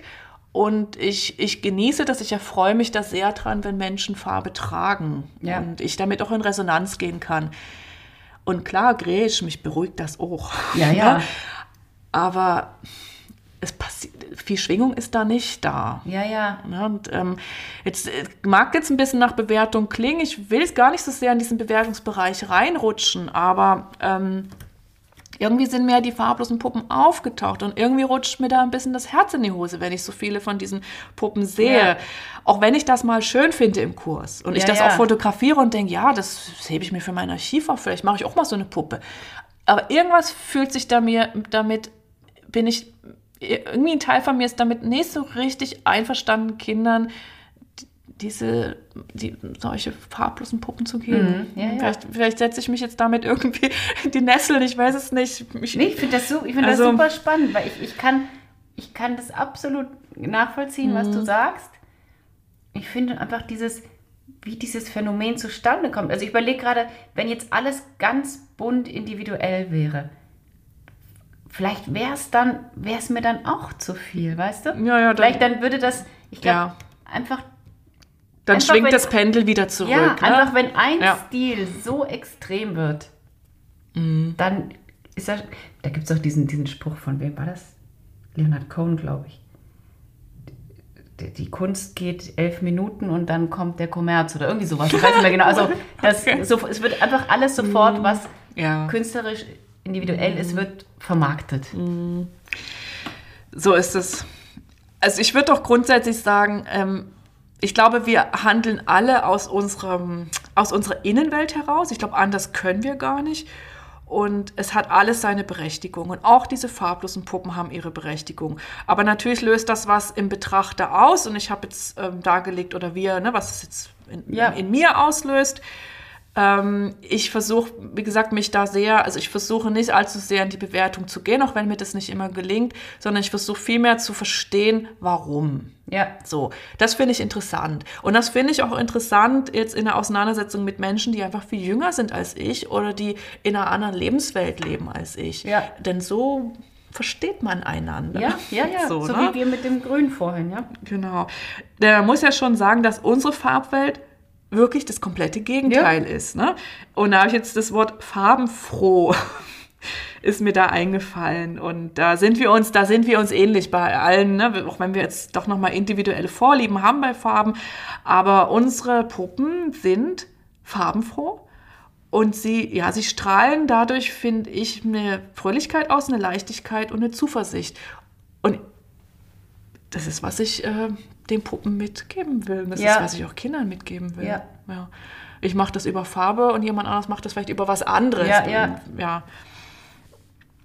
Ja, wir können ja mal schauen, jetzt äh, mal so ein bisschen auf die Puppen jetzt gehen. Ähm, mal so vorab, was wir jetzt Empfehlungen, ne, wenn wir jetzt ein paar Empfehlungen vielleicht aussprechen oder Tipps, das ist absolut subjektiv und Schönheitsempfinden ist immer subjektiv. Also wenn ihr es ganz anders empfindet, ähm, dann ist es auch okay. Ne? Wir geben jetzt einmal so ein bisschen aus unserem Erfahrungsschatz äh, wieder. Ähm, grundsätzlich geht es beim Puppenmachen ja zwei Bereiche, die man farblich gestalten kann. Das ist einmal die Puppe selbst, also der Körper der Puppe, und der zweite Bereich die Kleidung. Und bei professionellen Puppenmacherinnen gibt es auch noch einen dritten Bereich, aber dazu kommen wir später. Und ähm, ja, worauf wollen wir mit Farbe beim Puppenmachen Einfluss nehmen? Da habe ich mal geschaut, was das so sein könnte. Erster Aspekt ist natürlich Schönheit und Ausstrahlung. Ne? Das ist ja vielleicht das, was wir, das war, das ist eigentlich wahrscheinlich unser wichtigstes Anliegen. Und ich glaube, da bedienen wir uns, ob bewusst oder unbewusst, zuerst der Farbe. Ja. So. Ja. Dann wichtig, gerade bei diesen Puppen, wie wir sie machen, Waldorf-Puppen, Waldorf-orientierte Puppen, wir wollen auch eine Natürlichkeit ausstrahlen. Ne? Und auch das wird, glaube ich, also es wird über Material erreicht, aber auch über Farben. Ein dritter wichtiger Punkt, Lebendigkeit. Puppen Ja. sind ja nun mal kleine Menschen. Ja. Und wir wollen die Puppen ja eigentlich so lebendig, also wie möglich gestalten, dass sie, ja, dass man einfach in Verbindung mit ihnen oder ja, eine Verbundenheit mit ihnen gehen kann. Und worauf Farbe auch bei den Puppen, also was da auch noch eine Rolle spielt, ist die psychologische Wirkung. Finde ich jetzt so ein bisschen nachgelagert. Ich glaube, das macht auch niemand wahrscheinlich so ganz bewusst. Aber natürlich kann man bestimmte Farben einsetzen, um zu beruhigen, zu aktivieren, zu erheben oder auch eine, um eine Identifikation herzustellen. Ja, und ja, fangen wir mal mit dem Puppenkörper an. Was können wir denn da mit Farbe gestalten, Laura? Ja, fängt erstmal bei der Haut an. Ne? Mhm. Dann gibt es die Haare, Augen.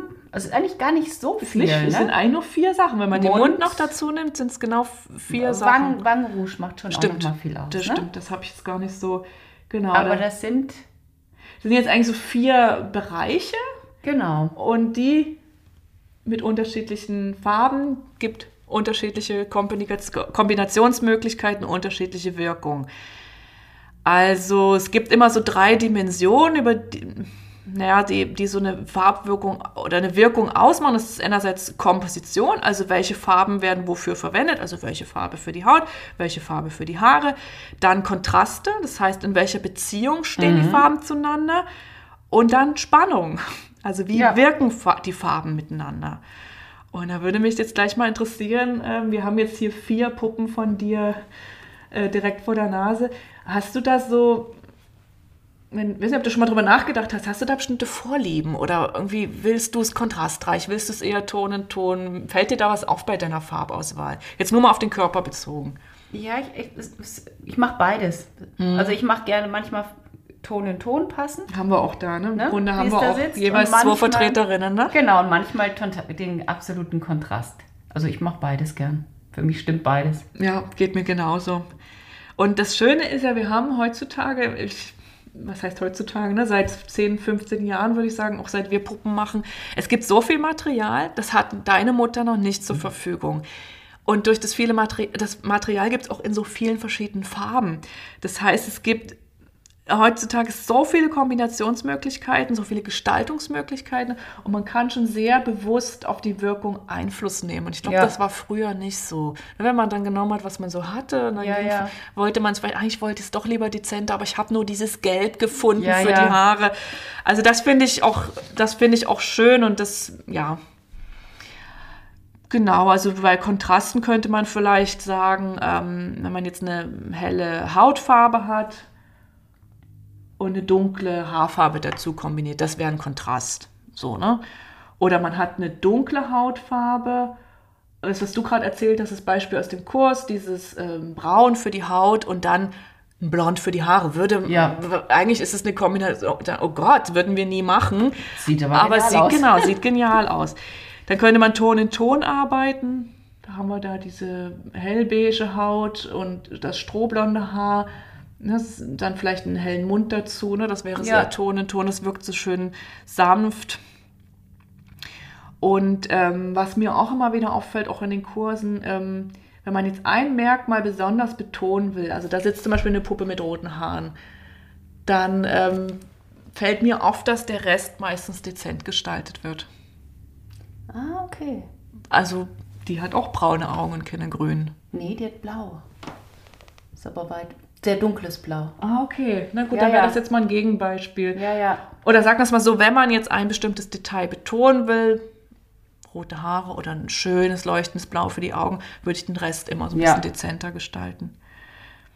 Ja, zum Thema Natürlichkeit, was fällt denn dir da ein? Wie kann man denn Natürlichkeit bei den Waldorfpuppen oder bei unseren Stoffpuppen, wie würdest du, also in Bezug auf Farbe? Auch Ton in Ton eher, ne? Das ist dann eher, ja, ja. Also eben nicht so extreme Kontraste, Ja. Ton in Ton, ja. Und mir fällt Und manch... komischerweise, finde ich, machen Sommersprossen Ja. eine gewisse natürliche ja. Belebtheit aus. Beim, The beim. Thema Natürlichkeit fiel mir ein, dass man, ähm, da finde ich es auch interessant, den echten Menschen mal zu studieren. Ja. ne, was kommt denn da für Hautfarben, Haarfarben und Augenfarben Ja. Ganz großes Thema Lippenfarbe. Ja. Wie oft sehe ich Puppen mit knallroten Lippen? Wie unnatürlich ist das? Und Ja, das ja. schreit mich so an. Und ich frage mich, wieso, wieso? Noch nie auf die Idee gekommen, rosa zu nehmen oder kein rosa zur Hand Ja, oder ja. was soll jetzt dieser rote Mund aussagen? Aber ich finde, die Lippenfarbe ist ganz entscheidend beim Thema Natürlichkeit. Das stimmt und trotzdem passt es manchmal, Ja. diese, diese roten Es passt Lippen. manchmal, Es ja, passt es manchmal passt wie die manchmal. Faust aufs Ja, Auge. das und stimmt. ich habe noch nie dunkelrote Lippen gemacht, aber ich erlebe es manchmal in meinen Kursen und ich bin dann immer wieder Ja, erstaunt. da hast du recht. Ja, man merkt schon, ne, so, eine, so eine Ausführung, es gibt einfach, es gibt vielleicht gewisse Regeln, aber man kann sie auch brechen und Ja, ja. gerade das kann dann auch interessant und schön wirken. Ähm, zum Thema Natur, Natürlichkeit ähm, mir, sind mir noch die Pflanzenfarben Ja, das ist eingefallen. schön, ja, ja. Also Das macht ganz viel das aus. macht so viel aus. Und es gibt ja auch so tolle Färberinnen, die ähm, ja auch Puppenhaargarn in Pflanzen färben oder die, wo man dann die auch, ähm, man kann ja auch ein pflanzengefärbtes Garn für die Augen, für den Mund verwenden. Ja. Das macht so einen Unterschied. Ja, du hast ja dann ja. oft auch so Schattierungen, Melangen drin und Melangen sind ja auch natürlich. Ja, ne? ja. Dieses, Genau, da sind wir schon beim Thema Lebendigkeit. Wie kann man Lebendigkeit über Farbe kreieren? Sommersprossen hast du gerade Ja. gesagt. Dann natürlich das Wangenrot. Ja. Und dann das Wangenrot oder die rote Farbe auch nicht nur für die Wangen, sondern auch hier die Nase, der Genau, Bauchnabel, bisschen Stirn. bisschen an Ja, der ja. Stirn. Da ist mir noch ein Thema zu den Haaren eingefallen. Das Thema Strähnchen. Ich weiß Ja. nicht, ob du das schon mal ausprobiert hast. Das habe ich, hab ich schon ausprobiert und habe ich jetzt auch immer vermehrt in meinen Kursen, dass die Frauen Genau. dann sich mal bei der Nachbarin eine so holen. schön, das finde Ja. ich auch so ein schönes verbindendes Element Ja, in den Kursen. Und ich habe das, ich mache das viel zu selten, aber es ist eine ganz schöne Gestaltungsmöglichkeit, einfach zwei möglichst ähnliche Farben zu mischen. Also ich würde da jetzt nicht ein Braun und ein Blond mischen, sondern vielleicht das Hellblond und das Goldblond oder das Rotbraun und das Dunkelbraun und da einfach so ein paar Strähnchen einzuarbeiten. Ja. Und das, das Mehrfarbigkeit wirkt immer lebendiger Ja, als ja. so eine platte, einfarbige Fläche. So. Ähm, genau, und über die psychologische Wirkung ähm, habe ich auch noch mal so nachgedacht, was das sein könnte. Und da fiel mir das Thema Identifikation ein. Das ist ja auch in den Kursen so ein großes Thema, dass äh, die Frauen, wenn sie für ihre Kinder Puppen machen oder für ihre Enkel, oft das Kind abbilden wollen. ne? Das ist die Das, ja, das erlebe ich auch. Das ist entweder genau wie das Kind oder genau anders. Also genau das Gegenteil erlebe ich auch manchmal. Finde ich auch spannend. Genau. Ähm, also das wäre so eine, ja, eine, spezifische Wirkung, die man erzielen will. Man will, dass das Kind sich in seiner Puppe wiedererkennt Ja. und natürlich wählt man dann die Farben Genau, möglichst ähnlich. Hat. Und das ist auch ein Thema bei den Heilungspuppen. Also wenn ich äh, Puppen für erwachsene Kundinnen anfertige, die schreiben mir natürlich dann auch ganz genau. Ne? Ich Ja. hatte die und die Haarfarbe und meine Augenfarbe ist so und so Ja. und mein Lieblingst-T-Shirt war rot. Ja. Und dann ist es ganz wichtig, dass man genau auf diese Farben geht. So, Auf ne? jeden Fall. Ähm, psychologische Wirkung kann auch beruhigen, Beruhigung sein, denke ich manchmal, so bei Kindern, die vielleicht so ein gewisses bis ein gewissen so einen Kessel unterm Hintern haben, Ja. sag ich mal. Ne, dass man, dann könnte man vielleicht bewusst zu gedämpften Farben greifen, wenige Farben verwenden, Ton in Ton arbeiten und starke Kontraste vermeiden. Oder dann wieder, Entschuldigung, hast du da eh Nee, sag, sag. Ist mir gerade eingefallen, bei besonders zurückhaltenden, vielleicht sehr schüchternen Genau. Kindern eben so ein kräftiges Rot Genau, dann in das Gegenteil. und Genau. starke Puppe an die Seite geben. Ja. Dann finde ich auch das Thema Erhebung, ich habe da kein besseres Wort für gefunden, aber ähm, was ich manchmal in meinen Kursen erlebe, dass Frauen zu so ganz leucht, also das sehr gern zu leuchtenden Farben für die Augen greifen, obwohl ja die meisten Augenfarben nicht leuchten. Ja, ja, ja. Äh, ne, da wird dann so ein Ultramarin genommen, Türkis, ein Smaragdgrün, also alles Farben, die jetzt erstmal nicht so natürlich Ja. sind. Und ähm, du aber in solche Augen blickst, die sind wie Edelsteine und Ja. irgendwas fängt an zu schwingen und du fühlst dich sofort irgendwie erhoben und Ja, leichter. Also auch das kann ein Thema sein, ne, dass man Schönes irgendwie, Wort, Erhebung. ne, dass man in so einer ja, vielleicht ein bisschen eine schwere Lebensphase und dann vielleicht guckt, wie man mit Farben da entgegenwirken kann. Und dann hast du, das hast du noch reingebracht, die Chakren. Ja, Ne? Da haben wir ein konkretes Beispiel mit meiner, ich habe jetzt mal so eine Chakrenpuppe gemacht und ähm, da habe ich ja die Farben dann so aufgestickt und ähm, den Chakren werden ja bestimmte Farben auch zugeordnet.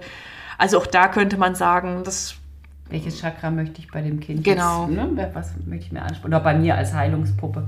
Ja. Das wären jetzt mal so ein paar Ideen ne, oder so ein paar Denkanstöße für die Gestaltung der Puppen. Dann haben wir noch den Bereich Puppenkleidung. Das ist ganz ähnlich. Also da, da, sind, da, ist auch, da sind auch Farben ein ganz wichtiges Gestaltungsmittel für das Aussehen und für die Wirkung. Denn die Farben kreieren, also finde ich, das merkt man sofort, wenn man eine Puppe anzieht. Die Farben kreieren erstmal das Wesen und den Charakter. Also irgendwie Ja. sind es die Farben am Ende. Und das Verrückte ist, du ziehst dir was komplett anderes an, das ist eine andere Puppe. Genau. Ne? Das finde ich, manchmal braucht es, bis die eine Puppe die richtige Kleidung hat auch. Ne? Genau, so ist es. Und, und es ist nicht nur der Charakter, sondern oftmals auch das Geschlecht. Ja. Also auch, auch wenn das so ein bisschen aufgeweicht wird in letzter Zeit, was auch gut ist. Und trotzdem ne, gibt es so ein bisschen so eine innere Stimme, die dann doch das eine mehr mit dem einen assoziiert und das andere mehr mit Ja. dem anderen. Ähm, auch hier spielen Komposition, Kontraste und Spannung eine Rolle. Und dann hat man natürlich bei Farben einfach, weiß nicht, so viel Material, so viel Strickgarn. Also gibt einfach irre viele Möglichkeiten. Und ähm, wir haben ja auch vieles jetzt schon angesprochen, was so unsere Lieblingsfarben sind. Farbkombination bei Laura. Ich finde, bei dir taucht immer wieder das Pink auf. Bei dir taucht auch so ein Ocker, so ein sattes Gelb viel Ja. auf. Irgendwie so, das ist schon so dein Spektrum. Was ich bei dir we wenig sehe, also da jetzt schon, kann es sein, dass du wenig Blau verwendest? Also Oder so deine Lieblingsfarben, Ich dass hab- du die eher weniger verwendest bei den Puppen? ich, ich äh, ganz ehrlich gesagt, ich, ich mache, ich schaue ja immer, dass ich nicht so viel neue Stoffe Mhm. verwenden muss. Und dann gucke ich, was habe ich an Stoffen Ja, da. Und ich gehe aus, so- von dem, was ich habe, Ja. gehe ich aus, wie kann ich das kombinieren. Finde ich total schön. Und das hängt dann immer davon ab, was ich halt da habe. ich finde diese Begrenzung gut. Ne? Das Beste aus dem machen, was man hat. Denn es kann, ich finde, das- also nichts ist eine größere Überforderung, als im Strickladen zu stehen. Ja, Wahnsinn. Oh, jetzt hole ich mal ein bisschen Strickgarn für meine Puppen. Oh mein Gott. Also, so, Deswegen ist ne? es gut, wenn man zu Hause was isst. Genau. ich, und wenn dann passt zu Hause dazu. nur diese drei Farben sind, Ja. ich mache irgendwas Schönes draus. Denn das ist ja auch so eine Quintessenz eigentlich. Du kannst jede Farbe schön machen. Ja. Denn Farben wirken in Verbindung mit anderen Farben und auch mit Mustern und vielleicht auch noch mit anderen Komponenten der Ge- Gestaltungskomponenten. Es gibt, mir würde keine Farbe, auch wenn mir jetzt Grün nicht so nahe steht, aber mir fällt keine Farbe ein, die sich nicht irgendwie schön leuchtend ansprechend Ja. verwenden ließe. So. Sogar schwarz geht für Puppen. Genau, habe ich nämlich auch gedacht, diese eine Puppe, die du mir geschenkt hast nach der ersten Landpartie, die hat ein schwarzes Kleid an. Mit Gold. Mit Gold. Genau. Deshalb, Stimmt. ne? Gold. So. Das wusste ich gar nicht, dass dein Lieblingsfarbe war. Wäre jetzt auch noch eine Frage, ähm, würde, fällt dir eine Farbe ein? Also wenn du so merkst, ah, das, ich habe jetzt hier schon ein Kleid und eine Hose, irgendwas fehlt noch. Also fällt dir eine Farbe ein, die für dich so ein Game Changer ist, also die es immer schöner macht, wenn du die noch dazu gibst. Vielleicht als Accessoire oder als Kette oder Finde ich eine interessante Frage. Ich, also es, es gibt, ich weiß, es gibt So diesen, es gibt diesen es Tupfer, gibt diesen Tupfer. de- dessen bin ich mir bewusst, aber ich könnte jetzt nicht sagen, dass es immer eine Farbe ist. Hängt natürlich ganz stark davon ab, was schon da ist Ja. an Farben. Ich habe drei solche du? Farben Ja, ich gefunden mal und ich meine, dass ich die bei dir nämlich auch öfter mal sehe. Gelb. Ja, Weil so großflächig gelb verwendet niemand, aber als Akzent funktioniert es Ja, immer gut. Hellblau ja. und pink. Also so ein Hauch von diesen Farben. Muss ich mal drauf achten. Also gespannt, ja. genau, ich glaube auch, man muss nach, auch jetzt nach der Folge werden wahrscheinlich viele ein bisschen bewusster Ja, hingucken, ja. so ne. Ähm, wie machst du äh, wie machst du das mit der Farbauswahl für die Kleidung? Nähst du erst die Puppen und stellst dann die Kleidung zusammen oder ist es so ein Gesamtkonzept? Machst du dir auch Notizen und das liegt dann schon bereit und du weißt dann genau von Anfang bis Ende, vom ersten Moment bis zum letzten, wie die Puppe aussehen soll? Das ist ganz unterschiedlich. Manchmal gehe ich von den Farben aus, manchmal gehe ich von einem Gefühl, von einem, von einem Wesen aus, was ich, wo, wo ich so eine Idee habe, was es sein könnte. Und manchmal gucke ich auch, was ich, ähm, was ich schon an Kleidung da habe. Und dann entsteht daraus. Das finde ich Eine- auch schön. Ne, man hat schon so Und, einen ähm, Rock. Ja, und dann, also das ist ein, ich habe ganz unterschiedliche Herangehensweisen. Oder mich trifft mal irgendwo so eine Farbe, boah, dann denke ich, boah, was müsste ich machen? so Heute habe ich jetzt, ich habe richtig Lust, jetzt was mit Blau zu machen. Apropos Blau, das wollte ich dich auch noch fragen bei Kleidung. Ähm, ich merke, dass ich Blau am besten verkaufe. Merkst du das auch? Also wenn ich so Kurse gebe und dann produziere ich ja schon eine Menge Kleider für Ja, den Verkauf ja. und ich weiß, über Blau brauche ich mir keine Sorgen machen. Ich könnte alles in Blau nehmen, die würden alles kaufen in Blau. Viele andere Farben bleiben liegen, aber Blau wird eigentlich immer zuerst genommen. Das finde ich jetzt, da, da ist mir noch gar nicht aufgefallen. Na, Du, ich meine auch, dass du nicht so viel Blau, wenn ich das manchmal so sehe, was du in deinen Kursen dann auf dem Nee, ich hatte Angebotstisch auch hast. nicht so viel, ich hatte nicht viel blaue Stoffe in letzter Zeit. Müsste ich mal beobachten, finde ich Ja. spannend. ja, ich meine, es würde sich auch decken mit Ja, der ja. Tatsache, dass Blau der deutschen Lieblingsfarbe Ja, ist. ja. Wie gehst du denn ran, wenn du Puppen Genau wie du. Achso, schon, also auch unterschiedliche Ansätze, dass ich mal Lust habe auf eine bestimmte Farbe. Ich habe immer wieder so Lust auf Gelb. Ich, ich liebe es, wenn es leuchtet. Ja. Ich liebe es, ja. wenn es leuchtet und irgendwo gibt es immer diesen Leuchtaspekt in meinen, in meinen Puppen. Ähm, ich arbeite wenig mit gedeckten Farben, würde ich sagen. Und wenn ich mit gedeckten Farben arbeite, dann gibt es immer so einen Kontrapunkt, irgendwas ganz Leuchtendes. Und wenn es die Augen sind, also wenn es Ja. dann leuchtend blaue Augen sind. Ähm, ich, das warme Farbspektrum findet sich, glaube ich, in all meinen Puppen. Wiederum finde ich es dann auch mal spannend, wenn ich eine Wunschpuppenbestellung bekomme und dann kommt sowas wie, also gerne Farben lila und blau. Das sind ja so Farben, die im Farbkreis nebeneinander liegen, also nicht unbedingt harmonisch, nicht unbedingt kontrastreich. Und dann finde ich es auch mal interessant, die Herausforderung anzunehmen Ja, ja. und mit diesen Farben eine Mariengoldpuppe zu kreieren. So. Ähm, ja, und ich gehe schon ziemlich planvoll vor. Also ich habe so, ich mache mir ja für jede Puppe so eine Art ja, Notizzettel, wo dann steht Haarfarbe, Augenfarbe und so weiter, also was jetzt nur den Körper angeht. Und dann schreibe ich schon, suche dann schon die Stoffe raus, lege das auf den Haufen und dann ist im Grunde schon alles da und dann passiert die Magie sozusagen. Ah, okay, aber du hast schon so sozusagen dein, dein ist alles schon da. Ist alles schon da und ich weiß dann, welche Farbe wird die Hose haben. Und das ändere ich auch in der Regel nicht mehr. Ja. Also ich merke dann nicht unterwegs, ach, irgendwie würde der Puppe jetzt doch eine grüne Hose besser stehen. Also das, da bin ich dann auch ziemlich festgefahren, sage ich okay, mal. Ja, ja, ja. So. Spannend, weil das, manchmal mache ich es ja auch, aber dann wieder ganz anders. Oder, oder aber hast du das auch, dass du manchmal soll die so und so sein, die Puppe soll so eine Farbwahl und dann lege ich los und dann stockt es irgendwo. Dann merke ich, dann braucht es ganz lang, bis die fertig angezogen ist, weil es doch was nicht stimmt. Mhm. Obwohl die Farben an sich stimmen. Aber für die Puppe stimmt es dann nicht. Und was machst du dann? Dann äh, mache ich, dann lasse ich es manchmal auch liegen mhm. oder dann mhm. versuche ich halt so lang. Manchmal ziehe ich sie dann mal komplett aus. Mhm. Bis es stimmt. Oder du kombinierst vielleicht noch den einen Akzent dazu. Ja. Ne, ich finde, man kann dann so mit Accessoires ja auch was machen. Ne? Also irgendwie fehlt noch so der letzte Pfiff. Und dann überlege ich schon, okay, also was habe ich jetzt für Möglichkeiten? Ich könnte ein Seidentuch noch umbinden, ich könnte eine schöne Mütze, ich könnte äh, eine Edelsteinkette, das habe ich ja. in letzter Zeit jetzt auch gemacht, oder überhaupt Schmuck. Ringelstrümpfe. Ja. Ne, also es gibt ja so, ich finde das, das ein ganz schönes Spiel, da nochmal zu gucken, wenn was nicht stimmig ist.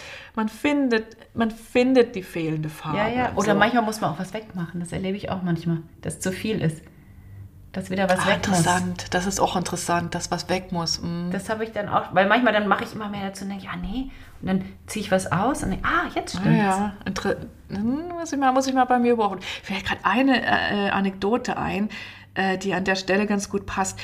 Ähm, ich hatte ähm, bei meinem Wollknollkurs letztes Jahr eine Frau, Andra, die ähm, ist dann irgendwie noch länger geblieben, als der Kurs schon beendet war. Und wir, ich hatte einen riesigen Tisch mit Kleidung. Ich hatte irre viel genäht für den Verkauf. Und die andere, die kam dann zu mir und meinte, ob ich noch ein bisschen Zeit hätte.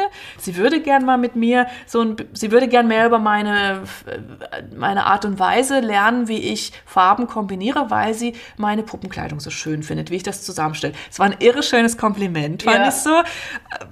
Ja, und da habe ich auch gemerkt, okay, schön, ja, das scheinbar habe ich da eine ja irgendwie eine Gabe und ich nehme es aber auch so wahr. Ich, ich liebe das und ich, ich weiß auch, dass, also ich glaube, ich mache das auch ganz schön. Ja, auf jeden ähm, Fall. Bin damit, genau. Und dann war es total interessant, weil dann hat sie so, sie wollte ein Outfit für ihre Puppe haben. So. Und dann haben wir eben, brachte sie äh, Teile, Einzelteile, die sie schön finden, und hat mich dann immer wieder gefragt, so, würdest, wie würdest du das jetzt machen? Wie würdest du jetzt weitergehen? Was würdest du dazu kombinieren?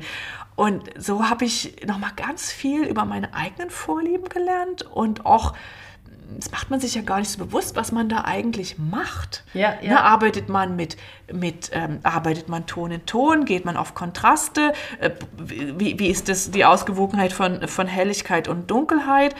Und es war so eine schöne Unterhaltung.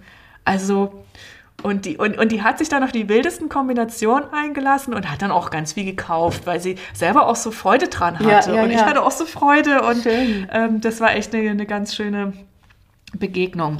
Schön. Ja, ich glaube, da waren jetzt vielleicht ein paar, also ich hoffe, es waren ein paar Aspekte dabei, ähm, jetzt für die Puppengestaltung. Ich will noch äh, ganz kurz diesen äh, ominösen dritten Bereich ansprechen, mhm. der Farbgestaltung, ähm, der für professionelle Puppenmacherinnen noch eine Rolle spielt, nämlich das Marketing.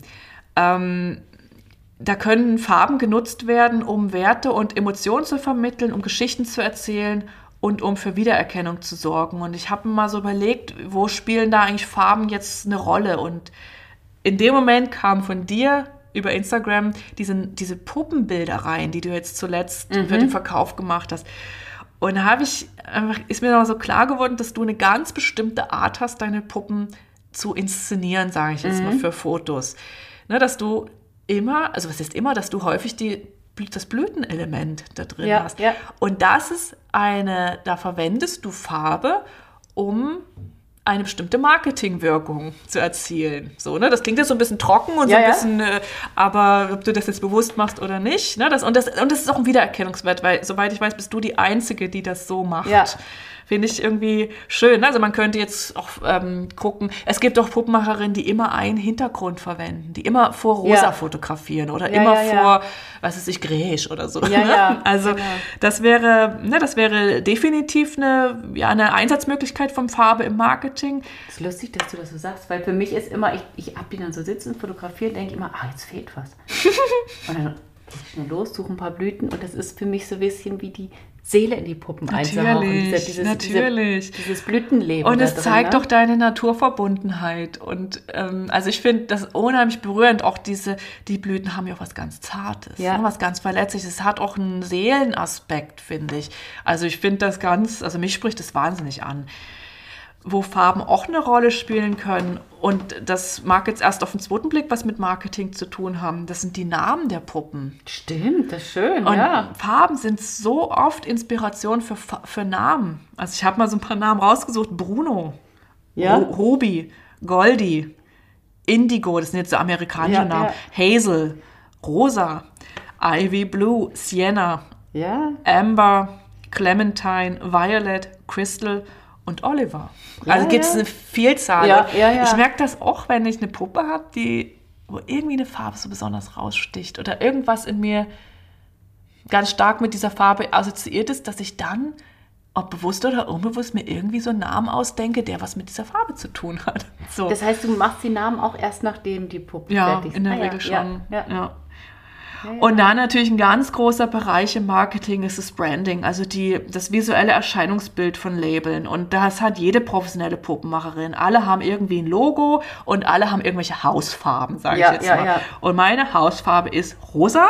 Ja. Und da habe ich nochmal zurückgeblättert, Jahre zurückgeblättert in meinem Blog. Da habe ich nämlich mal ganz ausführlich geschrieben, wie mein, ja, mein visuelles Erscheinungsbild in Zusammenarbeit mit Clara, mit meiner Grafikdesignerin entstanden ist.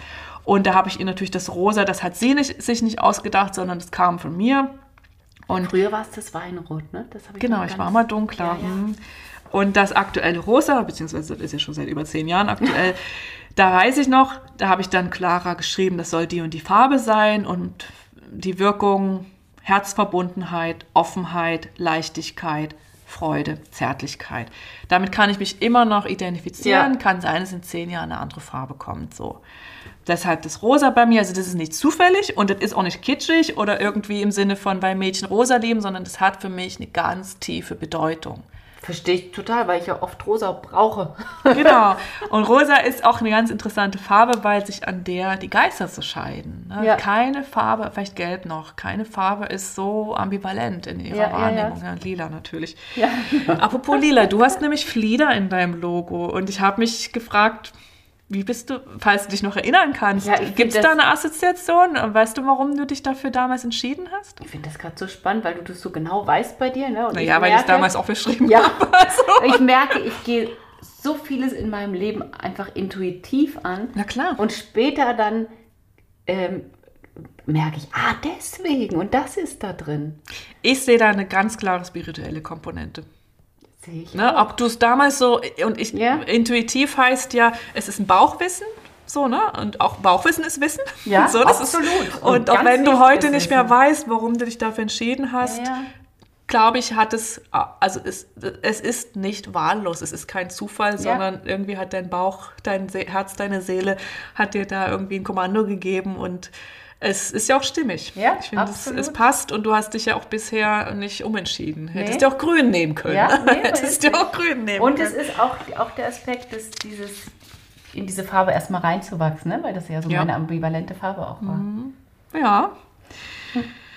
Ja, also ihr habt gehört, ja, es war irgendwie jetzt viel, habe ich so den Eindruck. Und Ach schön, mein, mein Kopf schwirrt von Ja. Farben. es ist eben auch ein umfassendes Thema. Und ähm, ja, wir kommen jetzt auch zum Abschluss und da möchte ich einfach nochmal sagen, Farben sind so ein elementarer Bestandteil unseres Lebens und ich finde, die haben einfach unsere Aufmerksamkeit und Liebe verdient. Absolut. Die haben es einfach verdient, dass wir mal genauer hingucken, dass wir uns mal fragen, warum mögen wir das, warum mögen wir das nicht, warum gestalten wir unsere Puppen so, warum tauchen immer wieder diese Farben auf.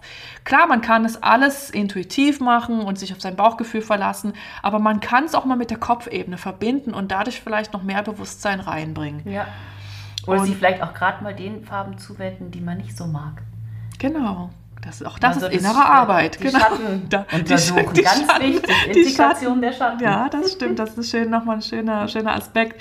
Farben sind Licht und Schwingung und jede Farbe bringt doch immer etwas in uns zum Schwingen. Also ne, ob das eine hohe, hohe Schwingung ist oder eine, eine niedrige Schwingung.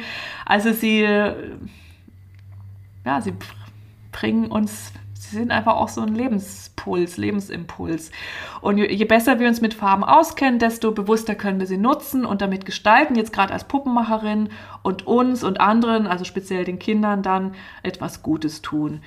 Also ich finde, ne, wenn wir nochmal von dieser Gräschifizierung ausgehen, die wir ja so ein bisschen jetzt auch im Herzen dieser Ausführung zu den Puppen hatten, also Farben sind einfach eine wunderbare Möglichkeit, Kindern äh, Licht, also so im wahrsten Sinne des Wortes, weil nichts anderes sind Farben, so Licht und Liebe und die ganze Buntheit des Lebens mit auf den Weg zu geben. Und ich finde, das ganze Spektrum sollten wir ausschöpfen und ja. mit allen Farben experimentieren, die uns der liebe Gott zur Verfügung stellt. Auf jeden Fall. Und den Kindern ihre Farbe lassen. Ja. Weil ganz oft passt die nicht in unser Spektrum. ja, das stimmt. Aber sie passt unglaublich zum Kind. Ja, das ist nochmal ein schönes, schönes Abschied, Abschlusswort. So, jetzt beginnt unsere Sommerpause. Ja, die Sonne scheint. Also die Sonne scheint. Ja, ähm, wir, dieser Podcast erscheint am 15. Juni und wir machen jetzt eine dreimonatige Sommerpause. Das heißt, die nächste Folge erscheint am 21. September. Bis dahin ist noch ein bisschen weit weg. Genießt die Farben. Nein, no, noch nicht, noch nicht. Äh, wir können ja noch einen, so einen kleinen Werbeblock oh, gestalten. Oh, Werbeblock, ja, ja, also, richtig. Äh, bin eigentlich noch gar nicht so weit, aber was kommt nach der Sommerpause? Kurse? Kurse, Puppen reparieren. Mhm, genau, da Kurse, haben wir noch freie. Kurse, Kurse. Was machst du für, im September geht es weiter, nehme ich an, oder im August Sep schon mit deinen Kursreisen? August in Österreich, da könnten mhm. noch Plätze mhm. sein. September, Gea ist voll. Was? Krass. Gea ist okay. voll. Ähm, Und dann gehst du nochmal. Oktober ist auch voll Basel. Wow. Und Dezember gibt es nochmal. Also es gibt, du, es gibt Möglichkeiten, genau, und wir bieten ja auch. Und du hast aber jetzt genau, auch also genau, ich biete auch dann, ich mache auch eine Sommerpause jetzt mit den Kursen, aber ab September meine monatlichen Kurse in Berlin. Und worauf ich mich sehr freue, wir werden ja im November endlich unsere erste Puppenreparierrunde, genau. die im Februar nicht zustande gekommen ist, aber jetzt in der zweiten Jahreshälfte können sich das scheinbar mehr Menschen vorstellen. Da haben wir jetzt auch schon einige Teilnehmerinnen, also ich bin mir sicher, das wird auch stattfinden und freue ich mich riesig drauf. Ja, ich auch.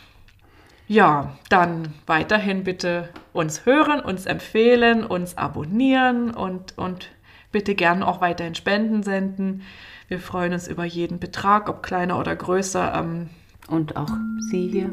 Genau. Sag das, danke für die Spende. Genau, das vielleicht noch mal, können wir nochmal an der Stelle sagen. Die letzten Spenden sind hier in die Reparatur auch maßgeblich der Sansula eingeflossen. Und ähm, ja, wir freuen uns über Fragen, wir freuen uns über Feedback und gern auch Themenwünsche. Und dann wünschen wir euch jetzt einen schönen, farbenfrohen, farbenfrohen Sommer. Farbenfrohen Sommer und wir hören uns dann im September wieder. Tschüss, eure Maria und eure Laura.